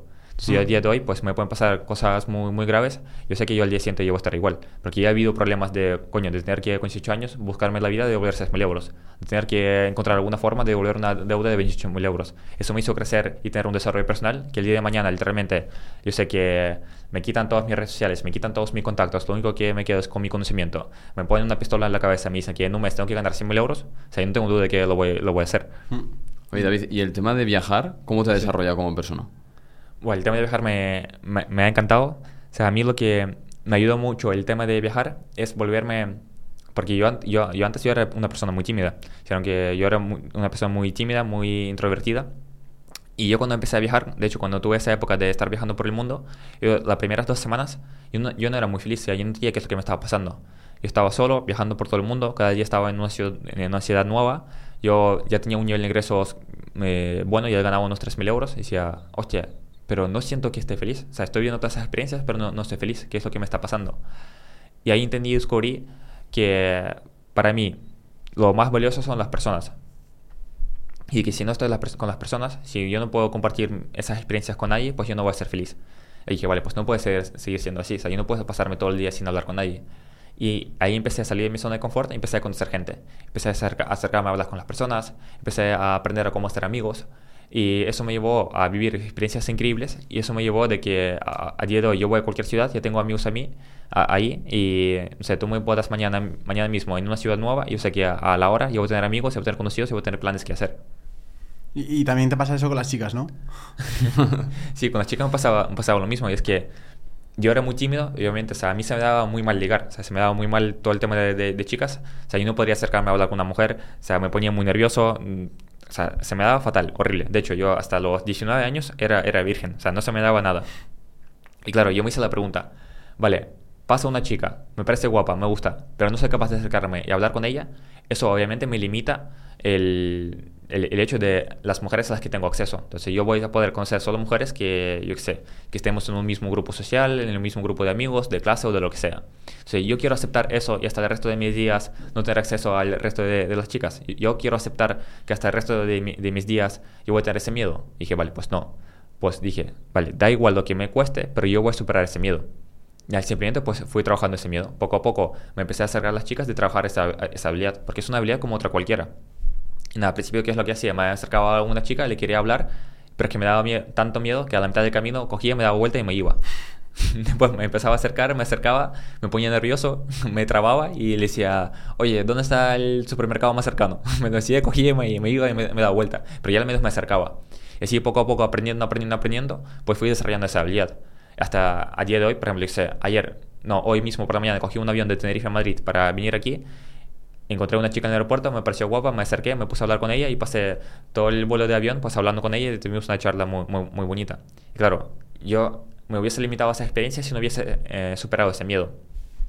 Y claro, obviamente cuando ya, ya lo hiciste mil veces, o sea, yo habré hablado así de ver una chica por la calle, acercarme y hablar con ella más, más de mil veces, pues ya obviamente no, no me da miedo.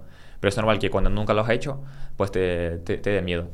Hay un consejo que puedo decir, a mí lo que me funciona muy bien es que yo cuando estaba nervioso me daba miedo, yo era sincero, me acercaba y decía, oye, me parece muy guapa, te quiero conocer, pero es que me da miedo.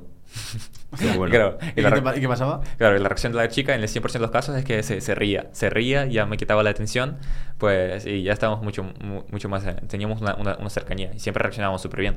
Pienso que lo mejor del mundo es ser sincero, o sea, yo siempre soy, soy sincero. De hecho, cuando salí a hablar en el escenario, lo que habíamos comentado, delante de 200 personas, yo salí y dije mira, yo soy tal, tal, tal, y mi mayor miedo es hablar delante del, del, escenario. Es por eso que me he subido aquí y estoy hablando delante de todos vosotros, aunque tengo miedo por dentro que me estoy muriendo. Es que el miedo, a mí el miedo me parece algo maravilloso. De hecho, el miedo es como lo que tú decías, la puerta hacia el crecimiento. Sí, sí. Y gracias al miedo podemos sentirnos luego después que hemos superado algo importante. Y, joder, yo también recuerdo días en los que me he atrevido a hablar a una chica o me he atrevido a hacer un vídeo en YouTube o me he atrevido a hacer algo que me da vergüenza, Hmm. hostia, después te sientes, tío, Sí, sí, te con esa sientes- adrenalina de, ¡buah! Lo he o sea, me he conseguido lanzar, aunque sea. es que luego te da igual cómo ha salido, si ha salido bien o mal, Sí. pero te sientes ya como mucho más, eh, con más confianza en ti mismo porque te has atrevido y te has, te has- estás a- lo que tú dices. Te has lanzado y aunque lo has hecho mal, al menos te has acercado hasta allí y luego ya verás cómo vas mejorándolo con el tiempo. 100%. O sea, una vez que lo haces, tú esperas ese miedo, te da un nivel de energía, un nivel de adrenalina. Y aparte, algo muy importante es que como tú actúes en, en una situación, no es tan importante. Es decir, no te va el hecho de que mañana pasa alguna chica o suceda alguna situación que tú tengas miedo. Por ejemplo, pasa una chica y tú no te atrevas a hablarle. Eso no va a suponer ningún cambio en tu vida, es decir, no, no pasa nada. Pero lo que sí que supone un gran cambio es que eso va a repercutir en tu futuro. Eso va a hacer que va a ser mucho más probable que tú en el futuro hagas la misma acción. Si tú no le hablaste una vez, la siguiente vez que ocurra la misma situación, que tengas ganas de acercarte a hablarle a alguna chica que te pareció interesante, tú tampoco lo hagas. Entonces es por eso que a día de hoy o sea, es una ley que se trabaja. Yo veo a alguna chica que me parece interesante y yo me acerco y le hablo. Pero no por la chica en sí, sino que sé que en un futuro Por generar el hábito. por general hábito yo voy a, hacer, voy a hacer lo mismo. Es lo mismo con el entrenamiento. Que tú falles un entrenamiento no te repercute en el día de hoy. Mm. Tal cual. Es decir, que tú hagas un entrenamiento más, un entrenamiento menos, es que te va a dar igual. O sea, tú vas a tener el mismo físico. Pero sí que lo que se supone es que si tú en tu cerebro te permitiste fallar ese entrenamiento, es mucho más probable que vuelvas a fallar el siguiente. Entonces tú tienes que estar siempre consciente que la acción que tú haces en el día de hoy te va a repercutir en el mañana. 100%. Bueno, David, yo creo que por nuestra parte ya está todo. Eh, me gustaría que si ha quedado algo por ahí que te gustaría comentar, decírselo al público o algo para que, para que te sigan, para que te escuchen, coméntanoslo. pues decir que os agradezco un montón. Me encantó este podcast, me encantó esa charla que, que tuvimos. Eh, espero que le haya servido a la gente. Seguro.